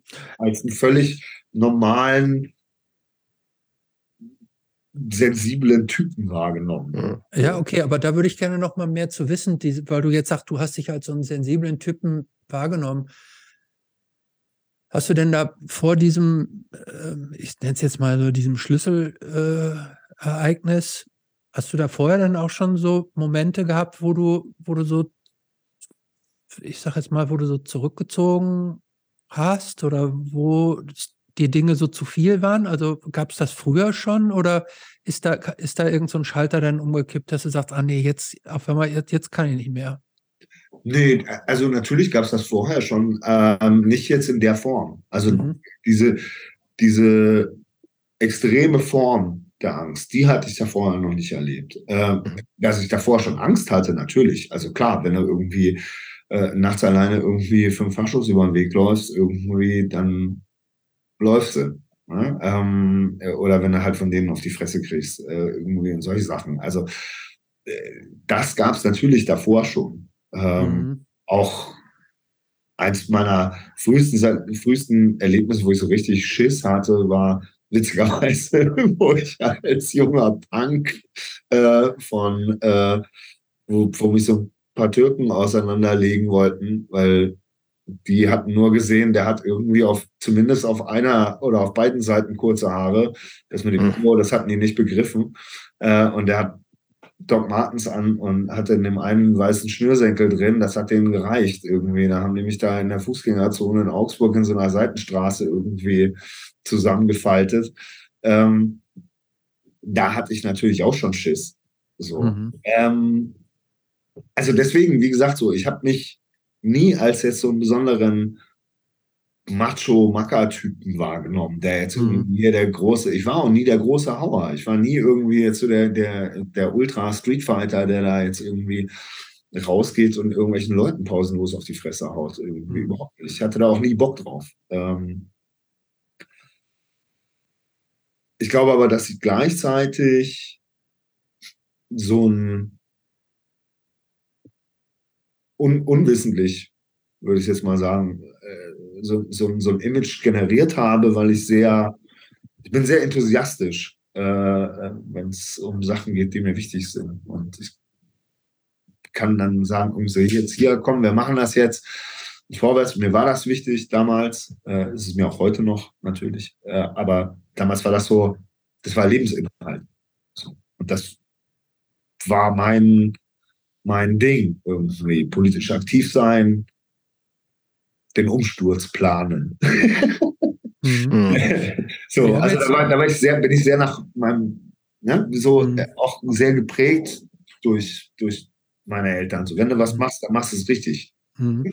Äh, genau. Wir waren jetzt aber ja gerade bei dem, und da sind wir so ein bisschen vom Weg abgekommen, äh, weil ähm, wir wollten jetzt ja erfahren, wie das jetzt mit dieser posttraumatischen genau. Störung irgendwie ent, ent, oder wie ist das entstanden? Also entstanden haben wir jetzt, glaube ich, schon so ansatzweise verstanden, aber wie ging das denn dann weiter und wie, wie, wie und wo kommt das, das, überhaupt her? Das klingt so ein bisschen auch nach so einer emotionalen Eskalation irgendwie oder nach so einer, so einer, so einer, so einer emotionalen Entgleisung, so wo man sich dann selber nicht mehr, nicht mehr komplett so unter Kontrolle hat. Erzähl uns doch mal, was dann so weiter passiert ist und ja, wo das herkommt und also, welche Konsequenzen mal, das dann auch für dich hatte. Genau, also zunächst mal äh, ging das dann erstmal schleichend weiter. Ja? Also ich habe mich dann so ähm, peu à peu äh, auch irgendwann so ein bisschen aus dieser Politarbeit zurückgezogen. Da sind dann noch Sachen passiert, wo ich also auf, äh, auch mal auf Nazis getroffen habe, die ich noch nie in meinem Leben gesehen habe und die haben mich mit vollem Namen angesprochen. Mhm. Äh, und wo also klar war, die wussten, wo ich wohne, wer ich bin, was ich mache. Ähm, das hat mich dann so wirklich, das ging so schleichend. Das hat mich so aus der Bahn geworfen irgendwie. Ich gemerkt habe, irgendwie so shit, irgendwie, ich habe keine Kontrolle mehr darüber, was da abläuft. Äh, ich habe pausenlos eigentlich Angst, so, oder nicht, nicht pausenlos, aber immer wieder. Die, die kommt ständig wieder. Und das wurde dann immer krasser. Und dann hätte ich damals, also das, das war sozusagen der erste Teil, ähm, wo man hätte einklinken können, psychotherapeutisch. Mhm, ähm, und, und hätte da reingehen können und hätte sagen können, irgendwie so, okay, hey, ähm, dein Gehirn, weil das ist das Kernproblem einer posttraumatischen Belastungsstörung, ist, dass dein Gehirn nicht mehr checkt, was ist Vergangenheit. Also, also das holt die äh, Emotionen äh, quasi wieder in, in die Jetztzeit. Kann man genau, sich das so also vorstellen? Wir, genau, so ungefähr. Also wir erleben alle ja in unserem Leben Rückschläge, irgendwelche äh, Niederlagen, irgendwelche oder auch meinetwegen ne, auch sehr traumatische äh, äh, Erlebnisse, Todesfälle, Unfälle, whatever. Mhm. Ähm, normalerweise sagt dein Gehirn, hat so ein, quasi einen Schalter, der dann irgendwann sagt so, hey, okay, das ist Vergangenheit. Ist Vergangenheit, das ist passiert, aber du lebst weiter und dir geht's gut. Alles tutti. Ähm, und dann erinnerst du dich daran, aber du erinnerst dich eben nicht so daran. Äh, bei einer posttraumatischen Belastungsstörung ist es ganz oft so, dass das Gehirn eben genau an diesem Punkt nicht mehr funktioniert, mhm. ähm, sondern diesen Scheißdreck quasi die ganze Zeit dir wieder vorspült. Ähm, in den, in den brauchst, du dafür, brauchst dafür irgendwelche Auslöser oder kann das total von jetzt auf gleich einfach da sein? Mm, naja, also ich glaube. Wie war es bei dir eher so? Also, naja, also bei mir war das halt eben, wie gesagt, so, ne? Diverse Gewalterfahrungen. Ich habe dann, also. Nee, ich glaube, Jobs ja, Frage war eher danach, äh, äh, wann das wieder hochkommt. Das war, glaube ich, genau. der Hintergrund der Frage. Richtig, genau. Nicht, wie es entstanden also, ist. Also, du einfach, du sitzt einfach im Café oder was weiß ich, trinkst ein Bier und plötzlich ist diese Angst erlebst du die Zeit? Nee, so war das nicht, sondern okay. es war bei mir war das sehr geknüpft an, an bestimmte Auslöser erstmal, mhm. also am Anfang. Ähm, sprich, also ich habe irgendwo Leute gesehen, die halt aussahen wie Nazis. Mhm. Oh, ne? Irgendwie, weiß ich was, kurze Haare. mhm. ähm, äh, äh, bestimmte Klamotten oder sowas. Ne?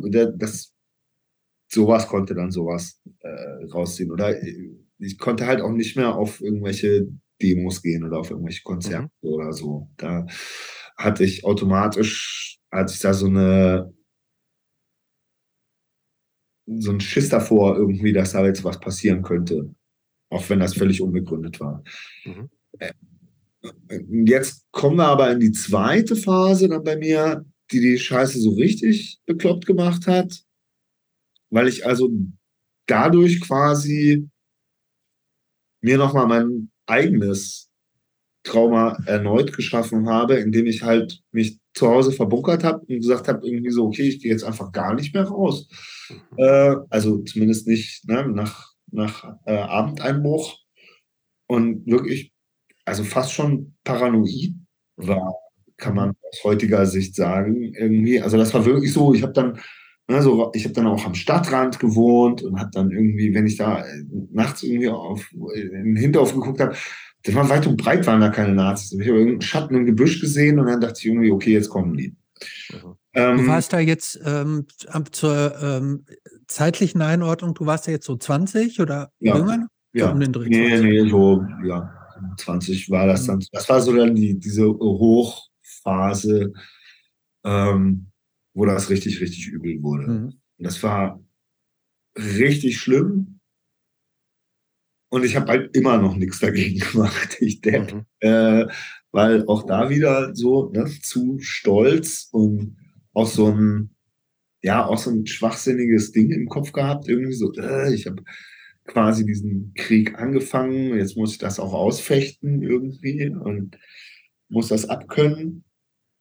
Und aber so, da war das dann, das war so der Peak irgendwie, wo ich wirklich gar nichts mehr gemacht habe. Ich bin quasi nicht mehr auf Konzerte gegangen. Äh, und auch so komplett zurückgezogen. Ja, wenig Menschen gesehen. Also ich habe damals mit meiner Freundin damals zusammen gewohnt. Äh, das war noch ganz cool.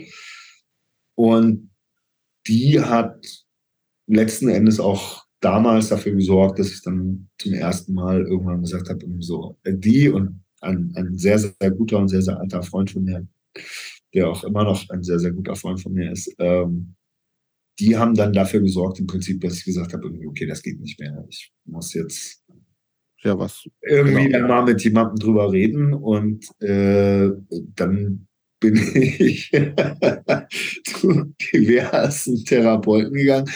Jetzt muss man sagen, Damals war die. Alles noch in Augsburg, ne? Das war noch in Augsburg, ja. Mhm.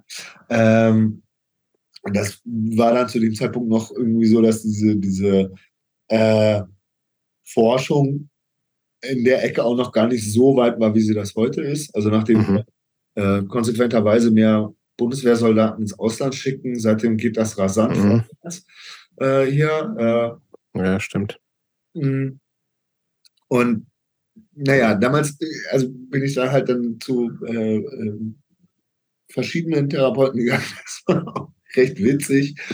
Äh, also weil einer der ersten, der wurde mir empfohlen, weil er so ein Spezialist für Angststörungen äh, und sowas sein sollte. Und dann kam ich da hin und dann steht da so ein Typ vor mir, der wirklich so ein komisches goldenes Amulett um den Hals hängen hat. Weiße Klamotten. Ja, genau. Ja, nicht so, aber äh, fast. Und dann meint irgendwie so, ich möchte doch erstmal die Schuhe ausziehen, hier sind die Filzpantinen irgendwie. Und dann äh, hing ich mit dem ab und ähm, er wollte da erstmal das Meditieren anfangen. Und ich war so, ey. Äh, und dann ging es halt auch los von wegen, ja, wir müssen mal über ihre Eltern reden. Und ich war so, hey, leck mich am Arsch Mhm. wir, wir reden hier nicht über meine Eltern so. Ich weiß ganz genau, wo die Grütze herkommt. Irgendwie, ich, ich habe mich mit Nazis angelegt irgendwie und die machen mir Stress. Mhm. Ähm, und im Nachhinein, also sehr viel später, habe ich erst gelernt, dass er vielleicht einen ganz guten Punkt hatte. Mhm. Wollte ich gerade sagen, war der, ob- die Frage wollte ich gerade stellen, ob, der, ob dieser Ansatz so komplett falsch war. Überhaupt nicht, aber ähm, habe ich damals auf keinem Auge eingesehen. Das Coole war aber, dass der Typ dann eben halt da rummeditieren wollte. Und ich habe gesagt, so, nee, habe ich keinen Bock drauf. Und äh, über meine Eltern reden will ich auch nicht. Ich will eigentlich nur wissen, was ist mit meinem Kopf los und wie werde ich das, Mhm. wie kriege ich das weg? So. Und dann hat der umgeschalten von seinem goldenen Amulett-Modus auf, ich erkläre dir jetzt mal ganz biologisch tatsächlich, wie Mhm. was in deinem Kopf passiert. So, wie funktionieren Synapsen, was wird da nicht übertragen äh, und so und warum äh, funktioniert das bei dir nicht? Und Kam das bei dir an? das kam bei mir an. Das hat Mhm. Rationalität, damit kriegt man mich immer. Mhm. Äh, wenn man mir rationell was erklären kann, schlüssig, dann steige ich darauf ein. Ähm, und das hat erstmal ganz, ganz viel geholfen. Mhm. Ähm, Aber was ist das denn so? dachte dann- Gesprächstherapie erstmal oder? genau, ja, ja, ja. Das war wirklich reine Gesprächstherapie. Ähm, und ich hatte dann auch relativ schnell das Gefühl, irgendwie so, okay, hey, cool. Das ist eigentlich jetzt ganz okay. So, ich Mhm. weiß ja jetzt, wie es funktioniert. Ich weiß ja jetzt auch, was ich machen muss. Also ich hatte dann auch so diese Mechanismen raus. Was passiert, äh, wenn du in einer, weiß ich nicht, an der Straßenbahnhaltestelle stehst und auf einmal kommt das, kommt diese Soße in dir hoch irgendwie und du kriegst Schiss, weil du irgendwas gesehen hast oder irgendwelche Mhm. Siehst, die komisch aussehen. Ähm, dann kannst du dich hinterfragen, kannst gucken, irgendwie hast du heute genug gegessen, hast Mhm. du äh, äh, genug Zucker, ne? ähm, Mhm. äh, oder hast zu wenig geschlafen, äh, zu viel Kaffee, whatever. Und äh, dann habe ich das für mich selber abgehakt, das Thema. Das heißt, du, du hast dann irgendwie Ja, so gedacht, okay, ich habe jetzt mal so ein paar, ich habe Mechanismen, ich weiß irgendwie so, dass ich mal einen anderen Blick drauf habe, Schritt zurückgehen, Ja. anders nochmal drauf gucken und gut ist und dann Genau, kriegst du schon hin, alles. ja. Und das war, War aber offensichtlich nicht so. nee, das war hochgradiger Blödsinn. Okay. das war totaler Quatsch. Äh, das hat überhaupt nicht funktioniert. Ähm, ich bin dann. Hatte ich das denn, wenn ich ganz kurz nochmal eingreifen darf, hatte ich das denn äh, in deiner, ich sage jetzt mal so, in deiner Alltagslebensführung auch total eingeschränkt? Ja. Oder war das immer nur so punktuell, sodass du nebenher schon noch ein so halbwegs normales Leben führen konntest? Also ich habe normal gearbeitet. Ich habe damals äh, ähm, dann in einer, in einer, so einer kleinen Agentur gearbeitet. Ich habe mehr so autodidaktisch, das haben wir jetzt völlig übersprungen, alles aber egal. Ähm, habe mir so Grafikdesign-Kram beigebracht, war notwendig, damit man Antifa-Flyer machen kann und Mhm. Sticker und so. Mhm. Ähm, und äh, habe dann in so einer kleinen Agentur in Augsburg gearbeitet und habe dann nebenher auch noch für äh, ein kleines Plattenlabel, das so ähm, alle möglichen so, so alten Ska-Scheiben äh, und Eu-Scheiben wieder neu aufgelegt hat, äh, habe ich da irgendwie so Cover gemacht und sowas.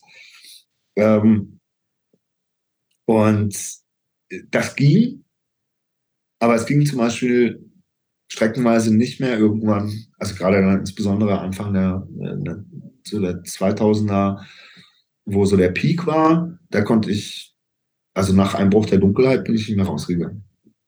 Mhm. Oder nur in den allerseltensten Fällen. Also das ist da, ich bin da, habe mich zu Hause verschanzt, habe nur noch Bücher gelesen und also untertags konnte ich schon arbeiten, das ging Mhm. schon. Also das so ein, so ein halbwegs normales Leben war schon da, aber äh, ne, so feiern gehen zum Beispiel. Aber Und das heißt, was man macht mit 20 irgendwie, das habe ich nicht gemacht. Und in der Phase hast du aber dann einfach das so hingenommen und gesagt, ist halt so und Ja. oder der Leidensdruck war dann aber vielleicht, also war der da nicht groß genug, dass du sagst, okay, das, das reicht nicht, mit umzugehen, oder war das eher so ein Gefühl, ich merke, ich kann das nicht mehr machen als, als einfach das. so aushalten. Mhm. Genau, ich habe das so geschluckt. Also ich habe das. Ähm, Was ja im seltensten, in den seltensten Fällen gut ist. Ne? Nee, das ist äh, wirklich hochgradiger Blödsinn. Also man kann da auch jedem, jedem Menschen, der sowas erlebt, immer nur empfehlen, irgendwie im ersten Moment, wo du sowas erlebst, geh zum Psychologen, sprich mit irgendwem darüber, Mhm. krieg diese Scheiße los. Hätte ich das am Anfang direkt angegangen, äh, wäre ich das relativ leicht losgeworden. So wurde das im Prinzip chronisch. Mhm. Chronisch hieß damals, dass man das quasi nur noch medikamentös behandelt. Ähm, medikamentös hieß damals, äh, Anfang der 2000er äh, konnte man sich die Statistiken dann anschauen, ähm, wie viele äh, US-GIs sich jedes Jahr umbringen. Mhm. Da wird es dir schwindelig. Also das ist richtig übel.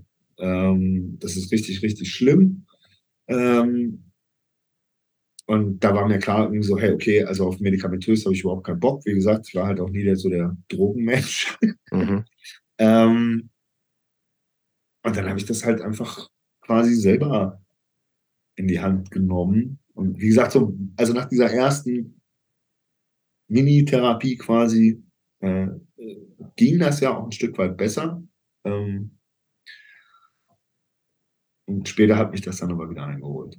Also später kam das dann wieder hoch. Ich bin dann halt irgendwann nach München gezogen, äh, habe dann da angefangen, nachts zu arbeiten, ausgerechnet. Als was? Wa- Was hast du da nachts gearbeitet? Da habe ich als Produktionsleiter, also Abenddienst nannte sich das im Mhm. Feuerwerk hier, so ein lokales Eventgelände Mhm. gearbeitet. Mhm. Und das war aber auch, also streckenweise, zumindest im Nachhinein betrachtet, auch mit späteren Jobs, die ich dann noch, also später habe ich dann auch als Türsteher gearbeitet, war das so ein Ding, dass ich mich also quasi absichtlich in so eine Situation gebracht habe, wo ich, also ich habe sozusagen meine eigene Verhaltenstherapie gemacht. Ähm, das hat nicht super gut funktioniert. Äh, oder beziehungsweise ja, ne, nur sehr punktuell. Äh, grundsätzlich, äh, also ich habe mir schon viel von meinem eigenen Leben da zurückgeholt, ähm, aber es war immer noch so, dass äh, es Situationen gab, äh, in denen ich absichtlich oder unabsichtlich war, wo ich gemerkt habe, irgendwie so, okay, diese ganze Scheiße kommt wieder hoch. Ähm, und das ist nicht weg. So. Mhm. Und, ähm, man muss sich das so ein bisschen vorstellen, so ich habe dann funktioniert, könnt ihr euch an, an, an bei Terminator, damit vergleiche ich das sogar ganz gerne. So. Bei Terminator, wenn der, wenn der, äh, es gibt ja manchmal diese kurze, diese Ego-Perspektive vom Terminator im Film, wo der alles scannt. auch Okay. Ja, der, also der, der scannt ja alles immer so ab, irgendwie, diese Maschine.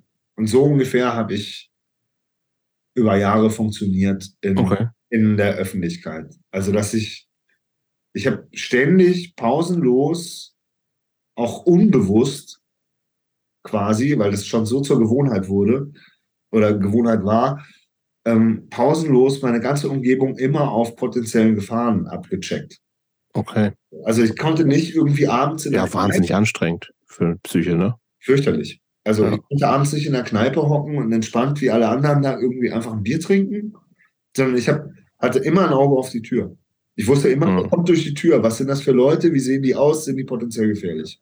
Mhm. So, wer ist wie besoffen, wer ist wie stressig. Völlig nett. Aber hatte ich, hatte ich das, war das für dich eine Normalität oder war das auch eine Belastung? das, Hast du das als Belastung empfunden? Einfach so, ja, Ja. ist halt so. das war eine belastende Normalität. Okay. Also so würde ich das sagen. So, das war, also klar, ja, das war fürchterlich belastend. Ähm, aber ich habe das auch irgendwann so für mich irgendwie einfach so hingenommen. Aus welchen Mhm. Gründen auch immer. Also ich hatte das dann irgendwann so für mich akzeptiert irgendwie und das, ja, das ist halt jetzt so. Und dann hat mich Jahre später, äh, Gott sei Dank, nochmal eine Freundin ähm, wirklich so lange in den Arsch getreten, bis ich gesagt habe, irgendwie, okay, ich mache nochmal eine Therapie. Und äh, das war dann sehr, sehr gut. Und das war jetzt das, was du gesagt hast, vor ein paar Jahren gewesen ist. Das war, war, war, bis, war vor ein paar Jahren, ja. Und was für eine Ja. Art von Therapie war das? Weil da gibt es ja auch viele.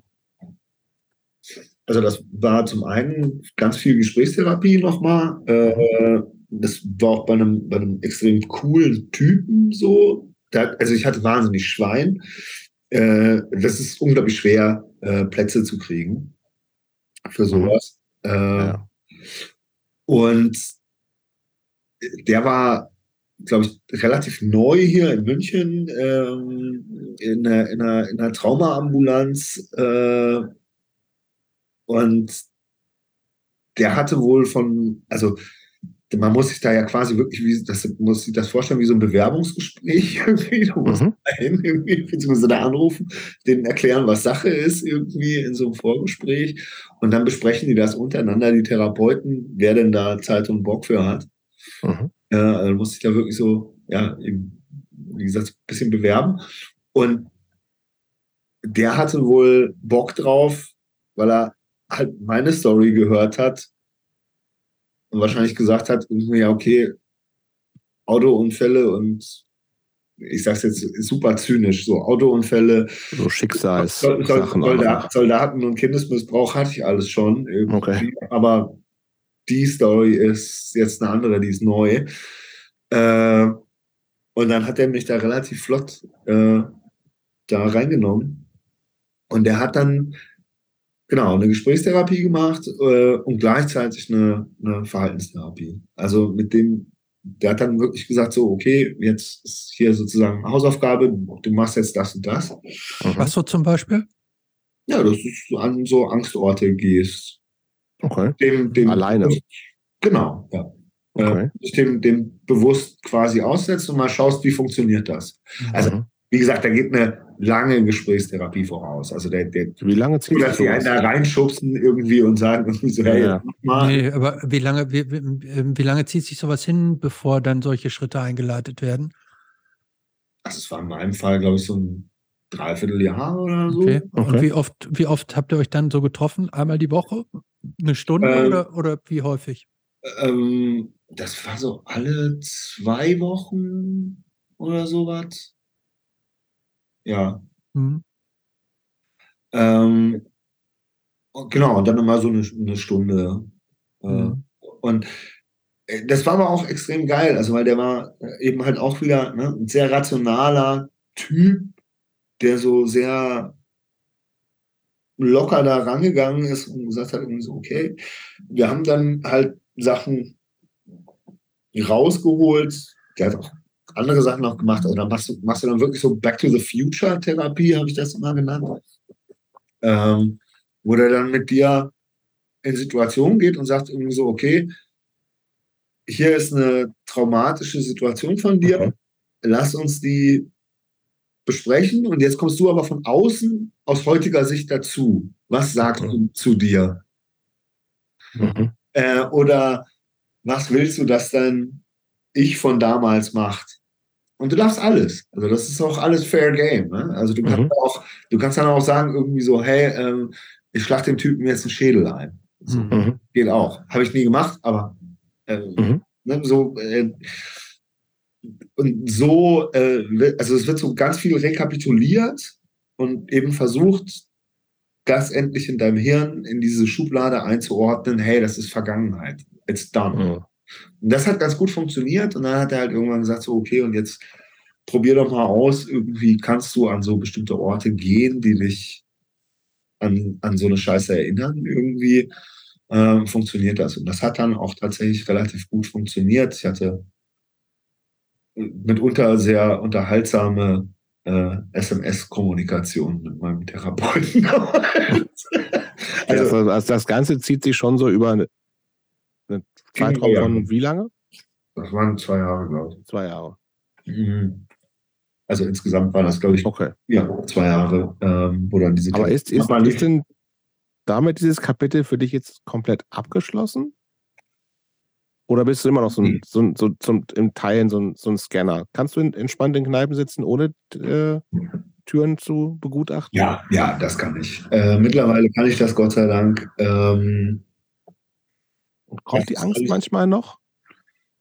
ähm, ja, jein.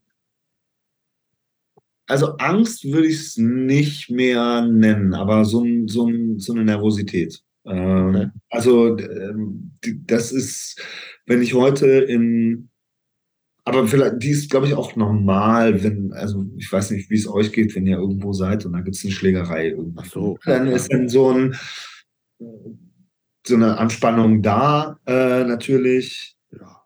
Ähm, ich bin Gott sei Dank schon lange, lange, lange, lange nicht mehr in irgendwelche körperlichen Auseinandersetzungen selber, selber reingeraten. Ähm, aber ja, also das ist so. Ich, ich glaube, ich bin einfach insgesamt nicht der allerentspannteste Mensch. Ähm, aber grundsätzlich klar. Also ich kann ganz normal auf Konzerte gehen, ich kann nachts mit der U-Bahn fahren. Alles Sachen, die früher völlig undenkbar waren. Also Und dann hat das ja Das eigentlich relativ gut geklappt. Dann, also ähm, das hat super eine geklappt. späte, sehr gute Entscheidung, dass du das dann nochmal äh, angegangen bist. Ähm, ich würde jetzt gerne mal ganz anderes Thema aufmachen. Und zwar, äh, wir haben es im haben noch gar nicht über Oasis gesprochen. über Aces? Ja, schön. ähm, ich würde mal gerne zu dem Thema Bier jetzt bei dir kommen. Oh je. Und zwar, ähm, erzähl doch mal genau, was du jetzt in dieser Brauerei machst und wie du da, wie du da hingekommen bist, wie sich das ergeben hat und ja, was du da so machst. ähm, äh, ja, äh, ja, äh, das ist eigentlich relativ schnell und leicht erzählt. Äh, mein Kumpel Till, nachdem diese Brauerei benannt ist, der ist so eitel, dass er überall seinen Namen drauf schreibt. Mhm. Ähm, der hat äh, hier studiert, der hat äh, Braumeister studiert. Wir haben im selben Block gewohnt. Wir kannten uns aus einer ganz anderen Ecke. Der kommt auch so aus dieser Punk-Ecke im weitesten Sinne. Ähm, und darüber kannten wir uns so ein bisschen. Und der hat im selben Häuserblock wie ich gewohnt. Und der hat dann irgendwann äh, angefangen zu studieren in Weinstefan. Hat da also Braumeister äh, studiert. Und den hat er dann gemacht und dann ist er in die Schweiz gegangen hat dafür eine Mini-Brauerei gearbeitet als Braumeister. Bei der konnte er sich aber so ausprobieren konnte da so rumexperimentieren, auch mit Rezepten und so. Und der war dann aber auch immer wieder hier, weil seine damals Freundin, heute Frau, ähm, äh, hier halt noch gelebt hat. Äh, und dann haben wir uns immer wieder mal gesehen und ich habe immer gesagt, so aus Spaß, so geil, wenn du mal, weil er kam immer zurück und hat immer gesagt, irgendwann mache ich meine eigene Brauerei. Mhm. Und dann habe ich immer aus Spaß gesagt, ja, wenn du mal deine eigene Brauerei machst, dann will ich für dich arbeiten. Und dann kam er irgendwann zurück und hat, weil er es da in der Schweiz nicht mehr ausgehalten hat, hat dann gesagt, so, ja, er will jetzt seine eigene Brauerei aufmachen, hat mich dann angehauen wegen dieser Grafikgeschichten. Die hat lustigerweise dann jemand anders übernommen. Das war gar nicht ich. Ähm, aber irgendwann kam er auch noch, weil ich halt aus diesem DIY, Punk, Hardcore-Kontext, ich habe ja auch selber Konzerte organisiert, irgendwann mal so, ähm, äh, hatte ich diese, habe ich diese sozusagen, die, diese sogenannten Soft Skills mitgebracht. Mhm. also Selbstausbeutung für Anfänger. Ähm, und dann habe ich angefangen, den zu unterstützen bei so Events, äh, weil als kleine Brauerei muss man also äh, ganz viel auf so Biermessen fahren und Bierfestivals und sowas. Äh, und da habe ich dem immer mitgeholfen. Zum selben Zeitpunkt habe ich aber auch als äh, so Stagehand gearbeitet noch.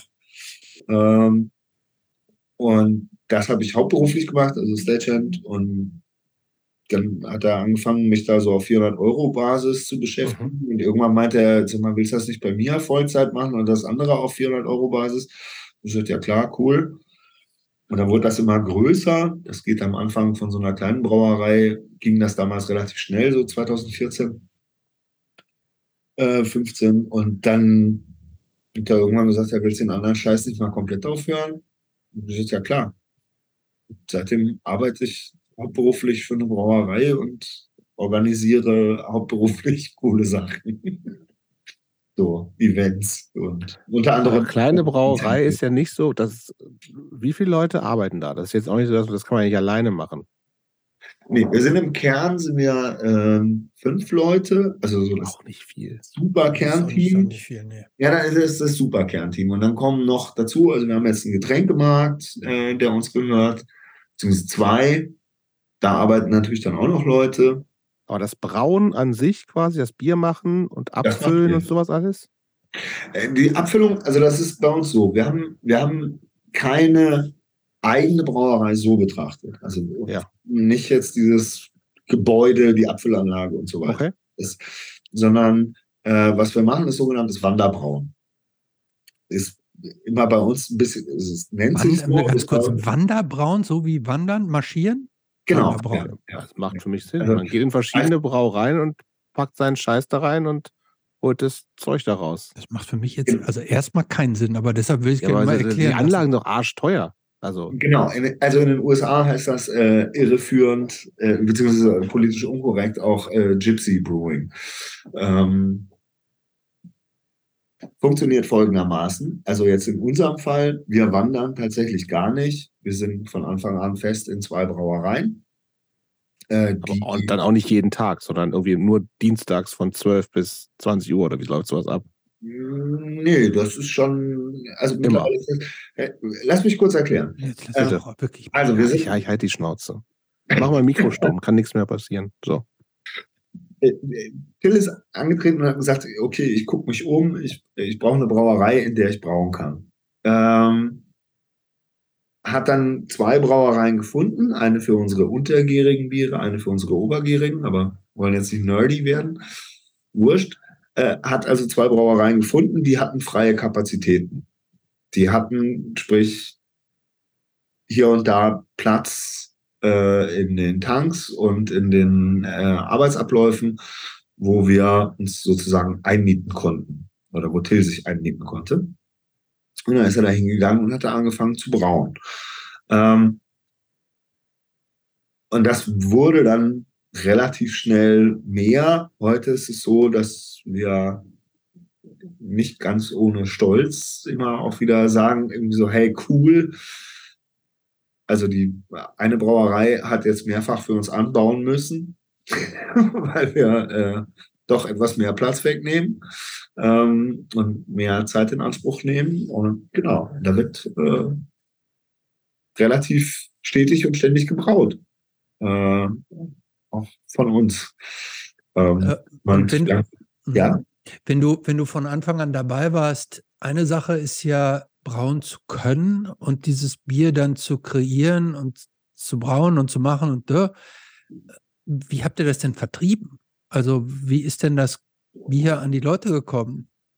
ja, das war am Anfang äh, tatsächlich auch sehr DIY. Also es gibt äh, noch Fotos, wo Till das Bier mit dem Fahrrad ausgefahren hat. Ähm, also, also, dann erstmal nur lokal.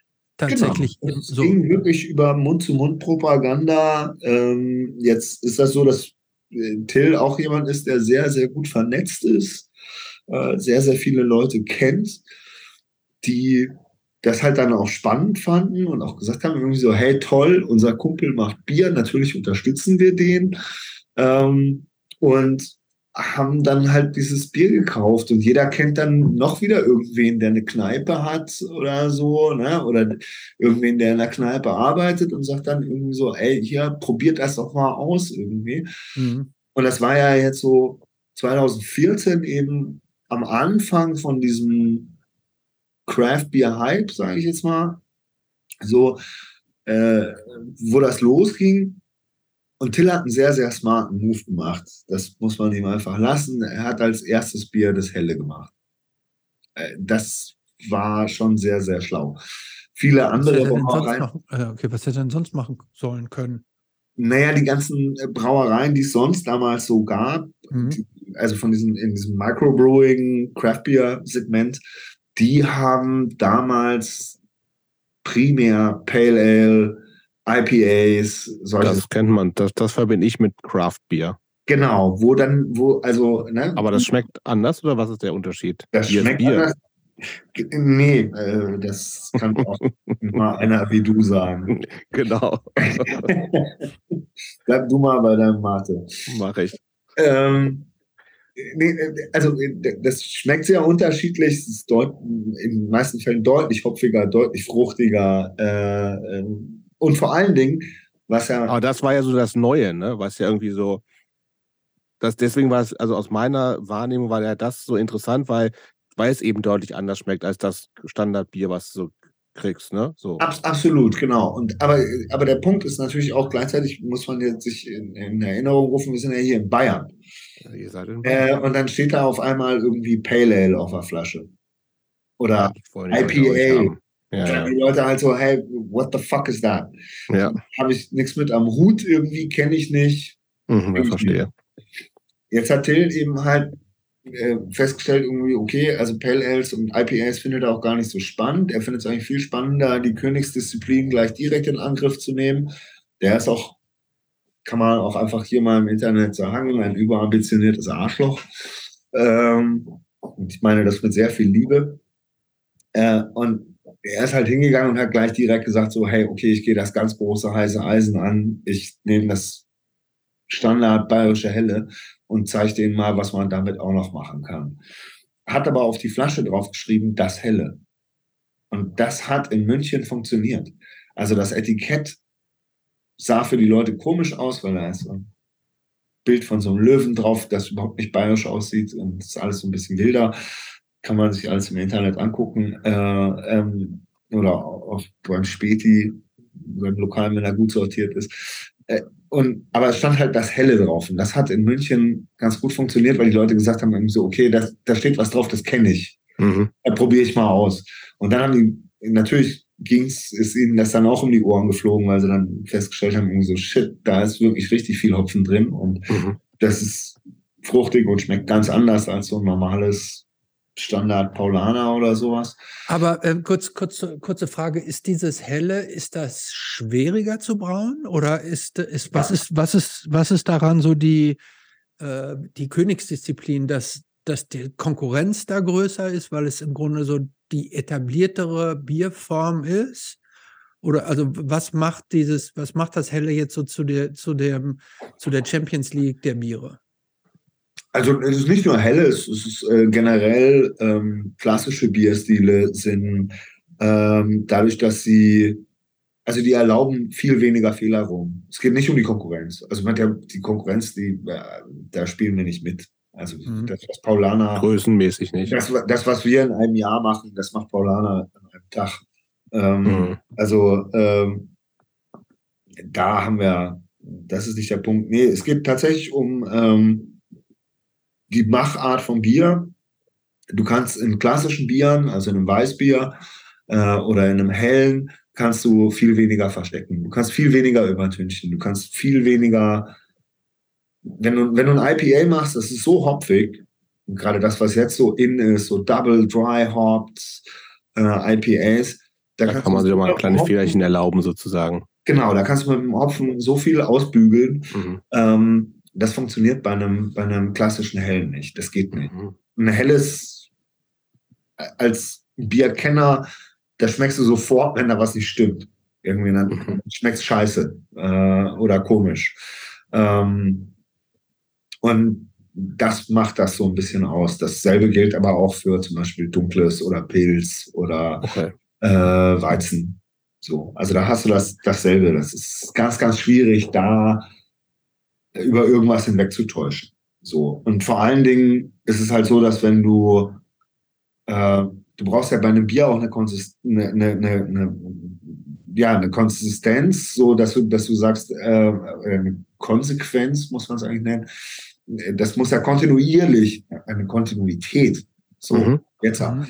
äh, eine Kontinuität, das ist, das muss dauerhaft immer gleich und gleich gut schmecken. Mhm. So, wenn du, wenn du jetzt aber immer nur so Double Dry Hop hier, Double Dry Hop da machst irgendwie und ständig neue Batches machst, kannst du auch jedes Mal sagen, so, hey, ich habe ein neues Bier gemacht. Mhm. Ah, in zwei Wochen ist wieder ein neues Bier. Das ist ganz ja. smart eigentlich. Das ist total smart. Aber äh, es ist halt auch, ja, also deswegen die Königsdisziplin okay. ist schon, wenn du sagst, irgendwie so, du machst ein sehr klassisches Bier äh, oder einen sehr klassischen Bierstil und behältst den dann bei. So, das musst du erstmal hinkriegen. Mhm. Was ist eigentlich der genaue Unterschied zwischen einem Pilz und einem hellen? äh, das Pilz ist äh, bitterer. Ah. In der Regel. ist ein bisschen hopfiger und ein bisschen bitterer. Also, wie viel, wie viel, ähm, wie viel, wie viel trinkt man eigentlich, wie viel Bier trinkt man eigentlich am Tag, wenn man so in einer Bierbrauerei äh, arbeitet? Ähm, deutlich weniger als das, äh, als man denkt, als das Klischee meint, ja. ja. Ähm, also das ist. Aber schon jeden Tag? So, so eine. Ähm, ich würde behaupten, ja, ich trinke äh, mehrheitlich trinke ich jeden Tag Bier. Okay. Auf jeden Fall. Ähm, ich habe mal einen Tremper mitgenommen äh, im Auto, der hat bei Becks gearbeitet und der hatte also auf auf der, auf der Fahrt irgendwie schon, also so als, als Getränkeproviant irgendwie so vier Flaschen dabei, weil das fand ich schon so ein bisschen irre. Und der meinte, die würden auch umsonst, es gibt so irgendwie so eine Tagesration an Bier, die man da so umsonst kriegt. Ist das bei euch auch? Oder äh, dürft ihr äh, trinken, wie viel ihr wollt? Ähm, man kriegt eigentlich äh, wöchentlich, das ist tatsächlich ähm, glaube ich, sogar tariflich geregelt mit dem Brauerbund. Mhm. Ähm, hast du als Angestellter von der Brauerei tatsächlich wöchentlich irgendwie Anspruch auf, ich weiß es nicht genau, was es ist, eine bizarre Menge Bier. Also irgendwie, ich glaube, pro Woche anderthalb Kisten oder irgendwie so. Ähm, das ist das, was dir zusteht. Das hat auch äh, vor ein paar Jahren tatsächlich die Familien- und Gesundheitsministerin oder was sie ist, die hat das mal bemängelt und hat gesagt, so, das geht so nicht. Äh, schon gar nicht bei den Azubis, dass sie da irgendwie, äh, irgendwie äh, äh, so viel Bier kriegen. Und äh, da gab es einen riesen Aufschrei tatsächlich in der Branche und dann hat die das, diesen Antrag, dass das verboten wird, hat die auch sofort zurückgezogen. Und also die hat da von den, vom Brauerverband oder sonst wem hat die richtig auf die Finger geklopft gekriegt. Ähm, bei uns ist es nicht so. Also wir, wir ähm, äh, bei uns ist es etwas mäßiger. Wir kriegen zwei Kisten Bier umsonst pro Monat. Also ich habe gerade auch mal parallel geguckt, ne? das ist ein bisschen älterer Artikel, aber auch nicht so, doch von 2018, nicht so alt. Ne? Also in Bayern das ist ja der sogenannte Haustrunk. Ne? Genau. Die Menge ist in Tarifverträgen der Branche geregelt. In, das finde ich wirklich ganz schön crazy viel. In Bayern sind es seit Jahren 18 Liter pro Woche. Genau, ja. Alter. Das ist schon, das ist schon, schon sehr Ja, ja. Nee, Moment, so viel ist das jetzt immer. Ähm, gar, das sind das 36 sind, halbe Liter. Ja, gut, aber das sind ein bisschen mehr In als zwei Woche. Liter pro Tag. Ein bisschen mehr als zwei Liter pro Tag. Ja, ach so, Entschuldigung. Ganz normal. Ja, ich finde das jetzt auch nicht so tragisch, aber ähm, Trink nicht mal zwei Liter Wasser am Tag. Ja, wenn du Bier trinken würdest, vielleicht würdest du dann mehr Flüssigkeit. Vielleicht sollte ich das machen, das stimmt. du solltest vor allen Dingen zwei Liter Wasser am Tag trinken. Das mache ich aber auch nicht. Ja, ist aber, Aber gut. Ja, mal gesünder.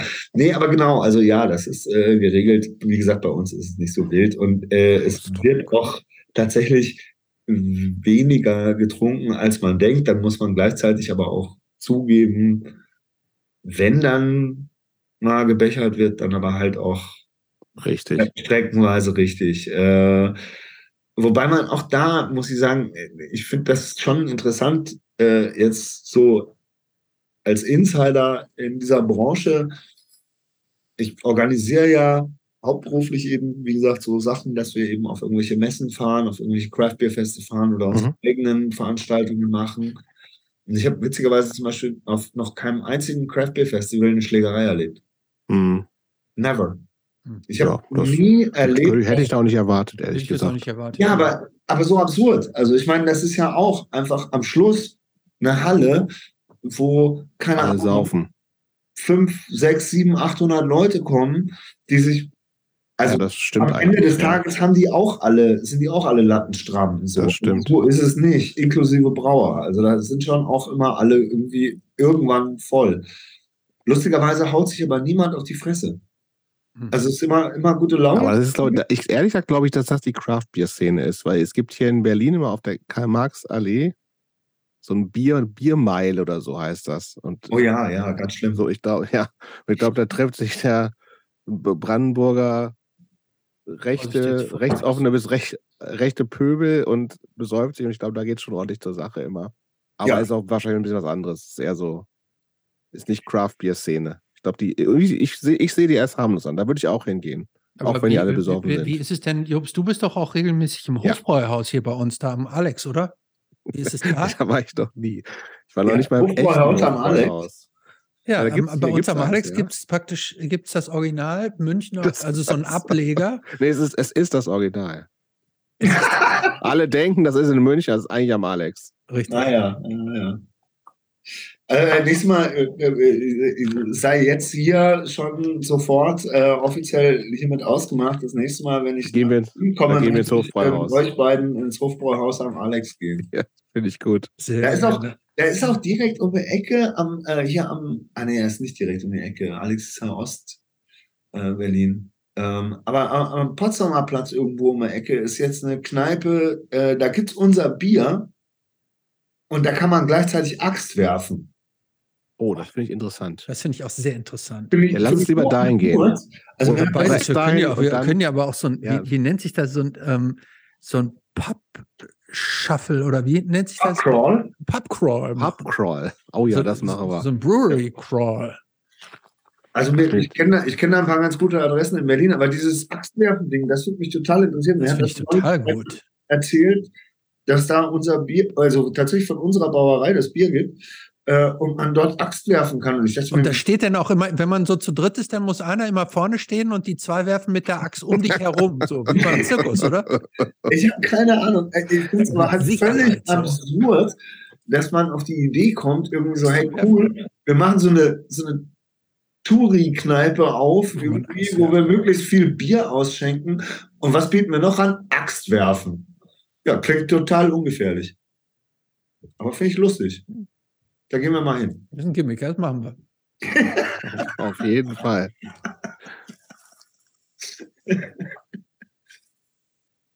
Gut. Ähm, Aber wenn man so viel, aber das würde mich jetzt nochmal interessieren, wenn man, wenn man so viel mit so viel mit Bier so zu tun hat, nimmt dann nicht irgendwann die Wirkung auch irgendwie, lässt die nicht nach? Wie, wie meinst du die Wirkung? Ja, also zum Beispiel besoffen sein. Jobst, nicht mehr so einfach. Jobst, der muss ein halbes Gläschen trinken Ach, und der was? ist sturzbetrunken. Nix Ne? da. Ja, das ist natürlich, na klar, also natürlich, wenn man, wenn man, äh, äh, das ist wie bei allem, wenn man dauerhaft mehr trinkt, dann äh, verträgt man natürlich auch mehr. Ja. Äh, hartes Training. Ja. Aber also das ist, das ist ganz klar so, das meine ich ja. Wie gesagt, so, es wird deutlich weniger getrunken, als man meint in der Mhm. Branche. Also das ist jetzt nicht so, dass da irgendwie alle morgens irgendwie reinkommen, irgendwie ins Büro und sich als erstes mal irgendwie so eine, so eine Hülse aufmachen. Ähm, das passiert natürlich nicht, weil sonst so kriegst du keine Brauerei zum Laufen. Ähm, aber es ist natürlich schon so, dass man hat äh, ein anderes Toleranzlevel, würde ich jetzt Mhm. behaupten, als äh, äh, der Durchschnitt wahrscheinlich. Also äh, wir, wir, wir können schon einen guten Stiefel vertragen, wie man sagt. Mhm. Aber jetzt mal, also straight hin oder her, ne? Alkohol ist ja schon auch nicht ungefährlich. Das heißt, irgendwie, du bist ja in einem, ähm, arbeitest in einem Business, wo, was für viele Leute problematisch, oder nicht viele, aber was für Leute problematisch werden kann, wovon sie abhängig werden können, wo sie Ja. Scheiße bauen, sterben, andere Leute gefährden, besoffen Auto fahren etc. pp. Ist das irgendwie bei euch in der Brauerei Thema, dass, dass ihr eigentlich sozusagen mit was, mit, einem, mit, mit einer Substanz arbeitet, die sozusagen ja auch gefährlich bis tödlich sein kann? Wird das irgendwie Ja. thematisiert? Ja, das wird auf jeden Fall thematisiert. Also wir haben Aber auch, in, wie, äh, in welcher Form? Na, also wir haben zuletzt zum Beispiel äh, ähm, bezeichnenderweise vor unserer Weihnachtsfeier, also wirklich eine Stunde vor unserer Weihnachtsfeier, äh, waren wir hier beim Blauen Kreuz und mit allen Angestellten, Was Mitarbeitern. ist das Blaue Kreuz? Das, Das ist ich eine, kenne das, aber eine, eine, eine, so eine Selbsthilfeeinrichtung für, für äh, Menschen. also sowas wie anonyme Alkoholiker. Unter anderem, ja. Aber also, genau, es ist eine Einrichtung für Die machen Menschen. so Aufklärungsarbeit oder sowas Die machen wahrscheinlich. Aufklärungsarbeit, die machen auch genauso anonyme Alkoholiker und so weiter. Ähm, also äh, das wird schon behandelt. Es ist auch so, dass wir äh, jetzt natürlich in so einem Laden wie bei uns im Getränkemarkt, da haben wir ähm, direkt um die Ecke äh, auch eine Einrichtung für, für äh, Obdachlose und Alkoholkranke. Mhm. Ähm, da wird schon drauf geachtet, dass man damit verantwortungsvoll umgeht. Gleichzeitig, äh, boah, wie, wie formuliere ich? würde jetzt sagen, wir sind gleichzeitig nicht judgmental. Mhm. Das Ding ist so, wenn da gegenüber einer hockt irgendwie und sich halt einen reinballert, ich bin nicht der Typ, der da hingehen kann und zu dem sagen kann, so, hey, hör auf mit dem Scheiß. So, das ist, äh, ist Quatsch. Mhm. Da, da, äh, ähm, was man aber machen kann, ist natürlich, dass man darauf achtet, irgendwie so, hey, geht's denen noch okay? Mhm. Und auch zu sagen, Also wenn du im Laden bist und da kommt der an, der kauft jeden Tag Wenn du- 20 wenn du Bier, merkst da- irgendwie so, hey, den- nicht. Genau, und wenn du merkst irgendwie so, hey, der hat zu viel, dann gibst du dem halt auch nichts mehr. Mhm. Oder wenn, wenn auch, also Wie in einer guten Kneipe quasi auch, ne? Genau, allerdings muss man jetzt auch dazu sagen, die Jungs, die da abhängen, ähm, also die wirklich fertigeren Jungs, die da gegenüber abhängen, die gehen sowieso nicht bei uns einkaufen. Also die gehen Zu vorzeitig. teuer. Ja. Ähm, nichtsdestotrotz gehen unsere Leute, die da arbeiten im Getränkemarkt, gehen auch rüber zu denen, wenn die sehen, irgendwie so, hey, da kippt einer weg, Mhm. gehen rüber, schauen, geht's ihm gut, geben dem Wasser und so weiter. Ja, Mhm. Also das ist äh, so, das ist so das Ding. Und in der Kneipe, wir haben ja auch eine Kneipe, die uns zur Hälfte gehört. Da ist das genauso, dass man natürlich irgendwie drauf achtet, irgendwie so, hey, es ist okay und dann schauen wir auch untereinander aufeinander. So. Aber ich, keine Ahnung, ich äh, bin, was dieses Thema betrifft, immer sehr hin und her gerissen. So. Ich habe selber äh, ich hab zwischen 19 und 26 habe ich überhaupt nicht getrunken. Mhm. Ähm, ich bin da sehr hin und her gerissen, weil ich schon auch so eine Eigenverantwortung äh, äh, vertrete irgendwie für Menschen und auch einfach mich nicht imstande sehe, Leute zu verurteilen für irgendwas, was sie machen. Scheißegal, was sie machen. Irgendwie. Also ob Mhm. die, welche Drogen sie nehmen. Irgendwie. Wenn das deren Ding ist, solange die niemandem anderen auf den Sack gehen, tja, mach's. Also meins ist es nicht, aber mach's so. Aber mir gehen äh, äh, ja, ich, wie gesagt, ich tue mich da schwer, irgendwie da so jemanden irgendwie zu verurteilen oder irgendwem reinreden zu wollen. Hm, kann ich gut nachvollziehen. Es gibt die unterschiedlichsten Gründe, warum, warum Leute äh, das machen. Manche machen es aus Spaß, weil sie da einfach sich gut mitfühlen, weil sie da Spaß dran haben. Andere machen das aus Sorgen, wo ich sage, irgendwie so meine Fresse, das sind deren Sorgen, in die ich mich eventuell überhaupt nicht reinversetzen kann, mhm. wo ich keine Ahnung von habe. Äh, so, wer bin ich denn jetzt zu urteilen darüber, ob sich da irgendjemand die Birne wegknallt? Mhm. Das ist so, das, das ist nicht mein, meine Expertise. Mhm. Da kann ich einfach meinen Mund halten und kann sagen, so, hey, wenn du meinst, du musst das machen irgendwie und auch wenn du meinst, irgendwie, du musst dich, weiß ich nicht, äh, mit Heroin ins Ausschießen. Ich finde mhm. das scheiße und ich finde das schade, dass das so ist. Aber ich, ich werde einen Teufel tun, dich dafür zu verurteilen oder mich darüber zu stellen oder zu sagen, so, hey, ich weiß es besser. So, was weiß ich, was dich umtreibt. Mhm.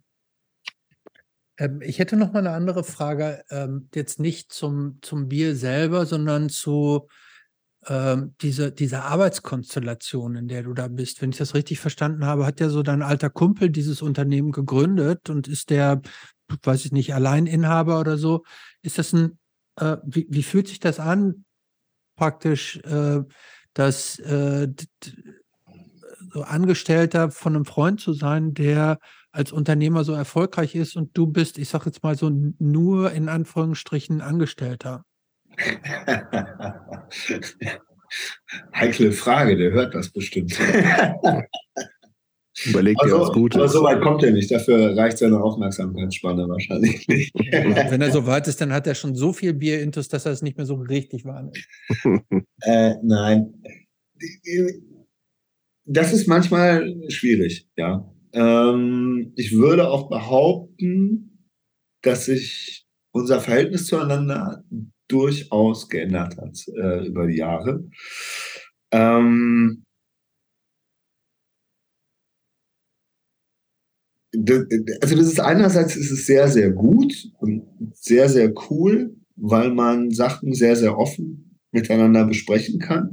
Andererseits fällt einem genau das auch manchmal schwer. Also mhm. diese, diese Professionalität und Freundschaft unter einen Hut zu bringen, das ist nicht immer einfach. Ähm, gleichzeitig aber, wie gesagt, so, das funktioniert schon auch ganz gut und es rappelt da auch schon mal im Karton, also da, da scheppert es schon mal irgendwie, dann rauscht man aneinander und dann kann man sich auch mal irgendwie zwei Wochen lang echt nicht sehen und denkt sich so, Alter, du hast wie ein Heini, das denkt er dann von mir und ich denke mhm. von ihm. Ähm, und dann hockt man sich aber wieder zusammen und das ist das Schöne, dass wir das auch können, Gott sei Dank, äh, dass wir uns dann auch wieder zusammenhocken können und sagen können, irgendwie so, okay, komm, wir schnacken nochmal. Und dann spricht man sich aus und dann stehen wir irgendwie nachts um halb eins an irgendeiner Tankstelle, weil sie uns aus der Kneipe rausgeschmissen haben, weil die zumachen wollten. Und wir stehen an der Tankstelle und trinken noch ein Bier.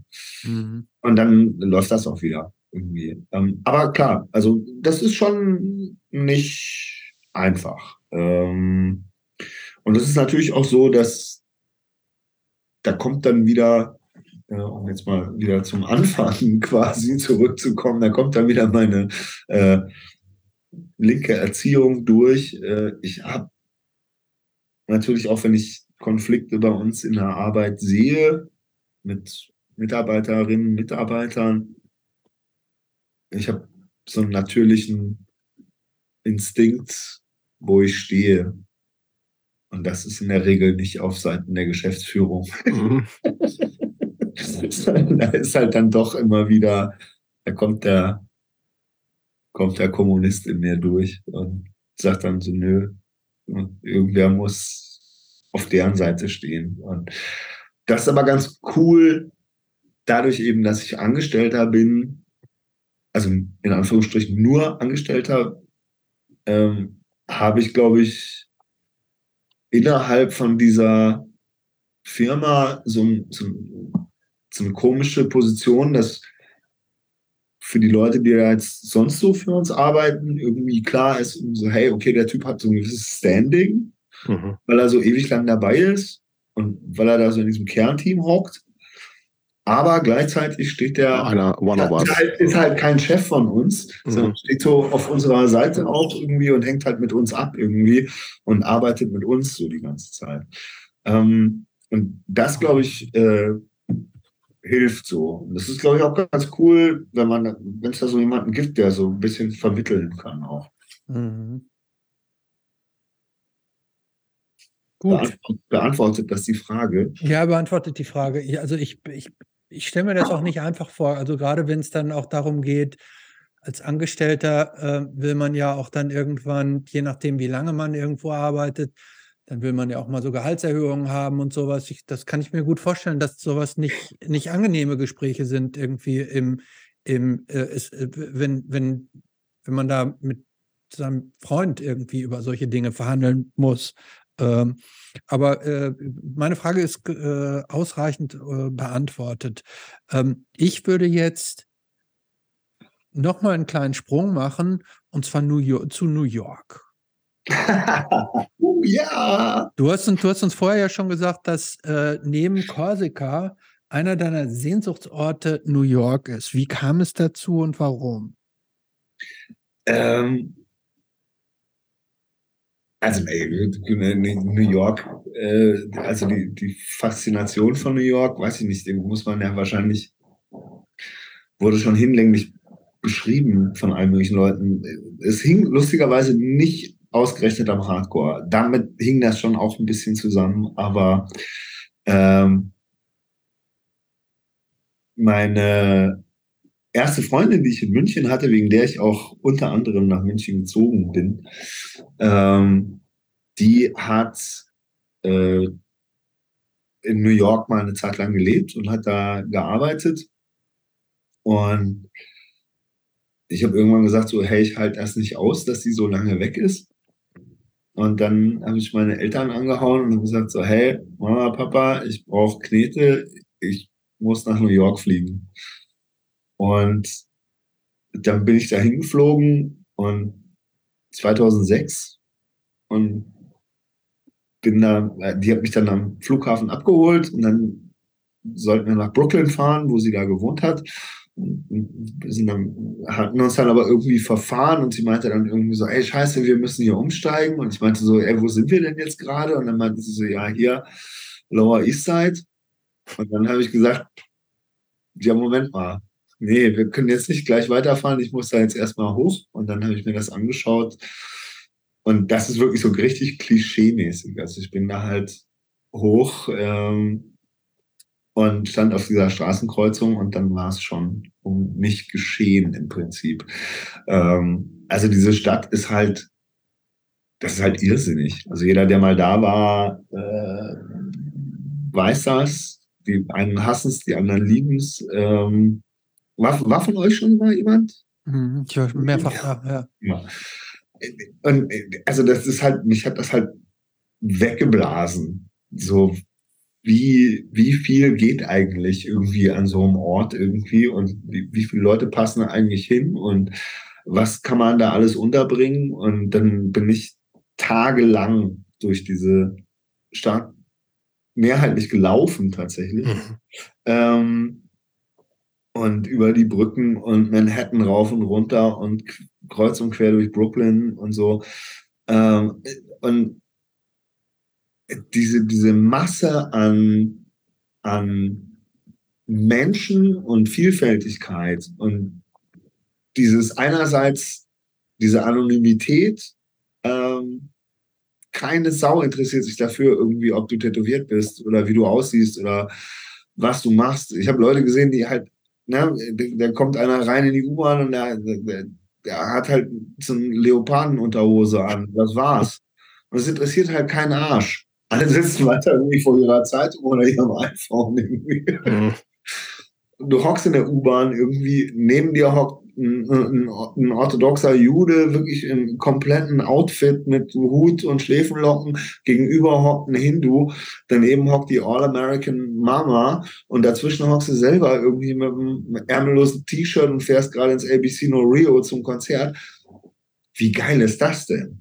Also so, das, das hat mich so völlig weggeblasen, dass sowas geht. Und ich habe dann auch irgendwann so gecheckt, wo ich mit vielen Leuten dort gesprochen habe, natürlich auch dann ne, irgendwann gecheckt und mir so, okay, es gibt in dieser Stadt scheinbar so einen unterschwelligen Konsens, der sagt, entweder wir fangen jetzt an, uns über unsere Differenzen zu unterhalten, dann dauert das ungefähr 90 Sekunden und diese Stadt ist weg vom mhm. Oder wir lassen das bleiben und leben einfach weiterhin so nebeneinander her irgendwie und essen Bagels und Shawarma und Chinese und weiß der Geier was irgendwie und interessieren uns halt nicht dafür irgendwie, was der andere gerade glaubt oder wo er politisch steht oder sonst irgendwas. Und das finde ich eigentlich ein irrsinnig gutes Konzept, zu sagen, irgendwie, ja, scheißegal, was du machst. Ich habe in New York, das ist jetzt ein kontroverses Thema, aber ich habe in New York den freundlichsten Antisemiten getroffen, den ich je getroffen habe.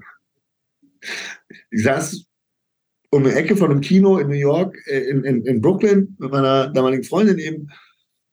Es kam ein Typ an und meinte irgendwie so, ja, wo wir denn her wären und so. Und der dachte, wir wären halt auch aus New York. Oder mhm. dem erzählt, nee, dass wir aus Deutschland sind und so. Und dann hat er sich mit uns ganz freudig unterhalten. Und irgendwann nahm dieses Gespräch aber so eine ganz komische Wendung, wo er dann anfing, irgendwie uns zu erklären, wie die Juden alles kontrollieren. Mhm. Die Banken und die Medien und weiß der Geier was. Und hat uns da so diesen üblichen antisemitischen Sermon da vorgetragen. Mhm. Ganz grauenhaft. Und also dazu muss man sagen, meine Freundin hat damals äh, beim, beim Leo Beck Institut, also dem zum deutsch-jüdischen Geschichtsinstitut gearbeitet. äh, wir waren da recht sensibel. ich meinte dann halt irgendwann zu dem so, ja, yeah, but what's your conclusion? Mhm.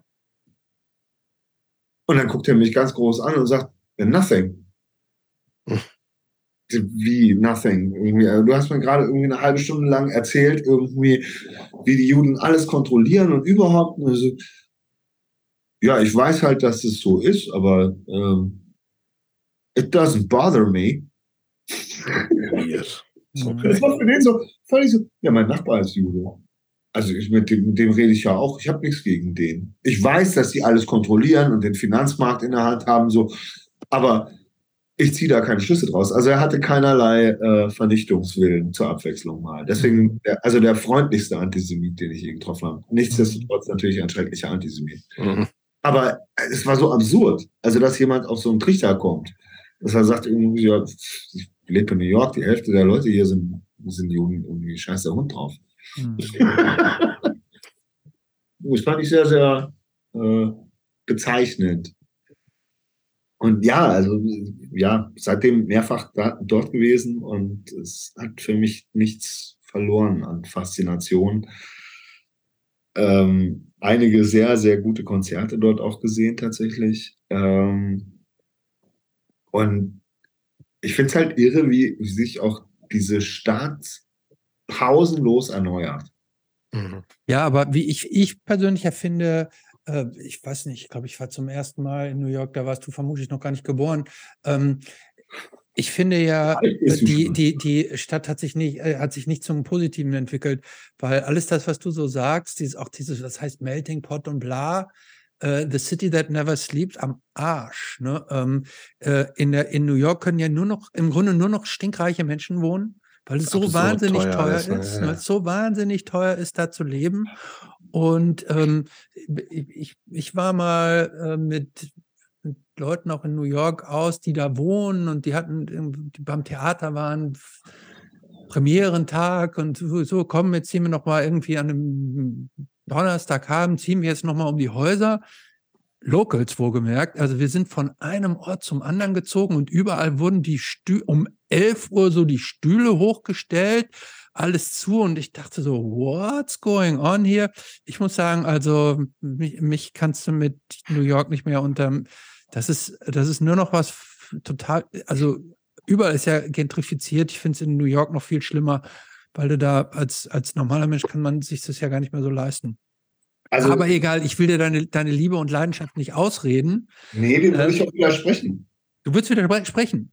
Da würde ich dir ganz klar widersprechen. Also ich war jetzt zuletzt vor, kurz vor Covid, war ich äh, zuletzt in New York. Mhm. Ähm, und äh, wir haben bei einem Bekannten in äh, Ecke Brownsville äh, in, in, Brooklyn gelebt.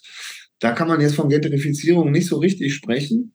Äh, also da war es noch recht wild. Der war da Türsteher in so einer äh, eigentlich war das eine Bar und ab elf ging da aber erst so richtig die Post ab. Da hat es dann auch, sind genau diese Gentrifizierer, die sind mhm. dann gegangen und dann kamen die richtigen Locals äh, und dann ging da richtig die Post ab und da war richtig Party. Ähm, also auch das gibt es noch so. Äh, ich kenne auch, es gibt eine wunder, wunderschöne äh, Brauerei, die Bronx Brewery in der South Bronx. Ähm, das sind halt nur diese Ecken, wo man jetzt als Touri normalerweise nicht so hinfährt. Ähm, die lässt man in der Regel aus und äh, ich muss auch zugeben, äh, ich fand die streckenweise auch so ein bisschen so, oi, oi, oi, ist schon mhm. knackig irgendwie, äh, wenn du da abends unterwegs bist. Aber äh, also auch das gibt es noch. Es gibt noch ein, ein, es gibt in weiten Teilen recht. Natürlich ist das so, also Brooklyn, Williamsburg und so braucht man sich nicht drüber unterhalten. Und das ist fürchterlich, äh, wie es da mittlerweile ist. Aber du musst halt dann weiterfahren nach Bushwick oder äh, eben, wenn du hoch in die, in, die, in die Bronx fährst, da hast du dann halt auf einmal irgendwie eine Brauerei, die halt nicht so hipstermäßig ist, obwohl sie so eine kleine Craft Brewery ist. Ähm, und dann bist du aber mitten in so einem Industriegebiet, wo du vorher unter so einem Autobahnzubringer durch musst und du kommst aus einer U-Bahn-Station raus und es sieht aus wie in so einem Scorsese-Film aus den 70ern irgendwie oder aus den 80ern. Mhm. Also das ist wirklich so, da, da siehst du noch Old School New York. Mhm. Und dann kommst du in so ein Industriegebiet, da sind nur so beschissene Lagerhallen und denkst dir so, what the fuck, wo bin ich hier? Und dann ist da mittendrin ein so ein Gebäude, wo die, das halt so schwarz angestrichen ist und das ist dann diese Brauerei. Und die haben einen kleinen Taproom. Und da gehen die Leute nach der Arbeit hin. Da gehen einfach die Leute nach der Arbeit irgendwie äh, noch einen picheln. Und ich hocke da an der Theke irgendwie und dann setzt sich ein Typ neben mich irgendwie und sagt, hey man, nice tattoos. Irgendwie so. Und dann schaue ich ihn an und stelle fest, ja, der ist auch ganz schön zugehackt und sagt dann halt, wie das so in New York ist. Das ist auch was, was ich sehr mag. Shooting the shit, wie sie es immer sagen, so. Man macht immer so Chit-Chat mhm. miteinander, auch im Supermarkt oder im Deli oder im Bodega oder so. Und dann sage ich zu dem irgendwie so, ja, yeah, yeah, you got nice ones too. Why you got a, why you got a monkey wrench uh, tattooed on your, on your hand? Because I'm a plumber. Und ja, der ist halt einfach Klempner und der geht dann nach der Arbeit mit seinem Bruder irgendwie hin, irgendwie noch ein paar Bierchen trinken. Hm. Also auch das existiert noch. Das gibt es schon noch. Es ist deutlich weniger geworden, aber falls du noch du oder ihr noch mal hinkommt, äh, fahrt mal nach Harlem oder in die Bronx oder äh, in die entlegeneren Ecken von Brooklyn. Da kann man noch viel erleben und viel sehen. Ich glaube, ich war 86 das erste Mal in Harlem. Ja gut, das hätte ich auch gerne gesehen. Ja. Da hätte ich mir wahrscheinlich die Hosen geschissen. Ja. Ähm, äh, ich, ich gönne dir und lasse dir dein positives Gefühl ähm, zur Stadt. Das ist nett von dir, Christopher. Das ist ja. sehr großzügig, ja. Oder? Ja. Ich habe äh, das letzte Mal, wo ich da war, habe ich äh, Agnostic Front in einem Club in Queens gesehen. Das ist so ein Biker-Club. Da haben die vor, glaube ich, knapp 200 Leuten gespielt. War richtig geil. Es war wir, so, wir, wir, so muss man Agnostic ja. wir, wir, wünschen dir noch, noch auch in der Zukunft noch viele äh, äh, schöne ähm, Agnostic Front. Schön, schöne Agnostic Front und New York-Erlebnisse. wollt, ihr, wollt ihr jetzt gegen Agnostic Front haten? Nee. Boah, kann man nicht mehr gucken. Jetzt nicht mehr. Nee, nee. Jetzt kann man die nicht mehr. Aber ja, Franz sagt, das ist gut. Doch, in, in New York, Komm, wir lassen, in New York von 200 ja, Leuten. Wir lassen, ja, natürlich. Ja, klar. war super. So, und da kam das Bier aus dem Wasserhahn. ähm, äh, Franz, jetzt wieder ernst. Ja. Was würde der 15-jährige Franz vom Franz 2022 denken? In Würde gealtert. Das ist ein schönes Schlusswort. Finde ich auch. Ich, glaub, ich, ich, ich glaube, ehrlich gesagt, also mein, mein 15-jähriges Ich würde wahrscheinlich bemängeln, dass ich äh, zu viel, äh, also zu, we zu wenig aktiv bin und äh, zu viel polemisiere. Gleichzeitig wäre es aber auch, glaube ich, ganz zufrieden mit mir, würde sagen, jo, so. verkauft hat er sich nicht. also, nö, ich glaube, ja, wir wären beide ganz okay miteinander. Ja gut, das kann ich gut nachvollziehen. Vielen Dank für das Gespräch. Danke dir, Franz. Ey, vielen Dank euch. Es hat äh, großen Spaß gemacht.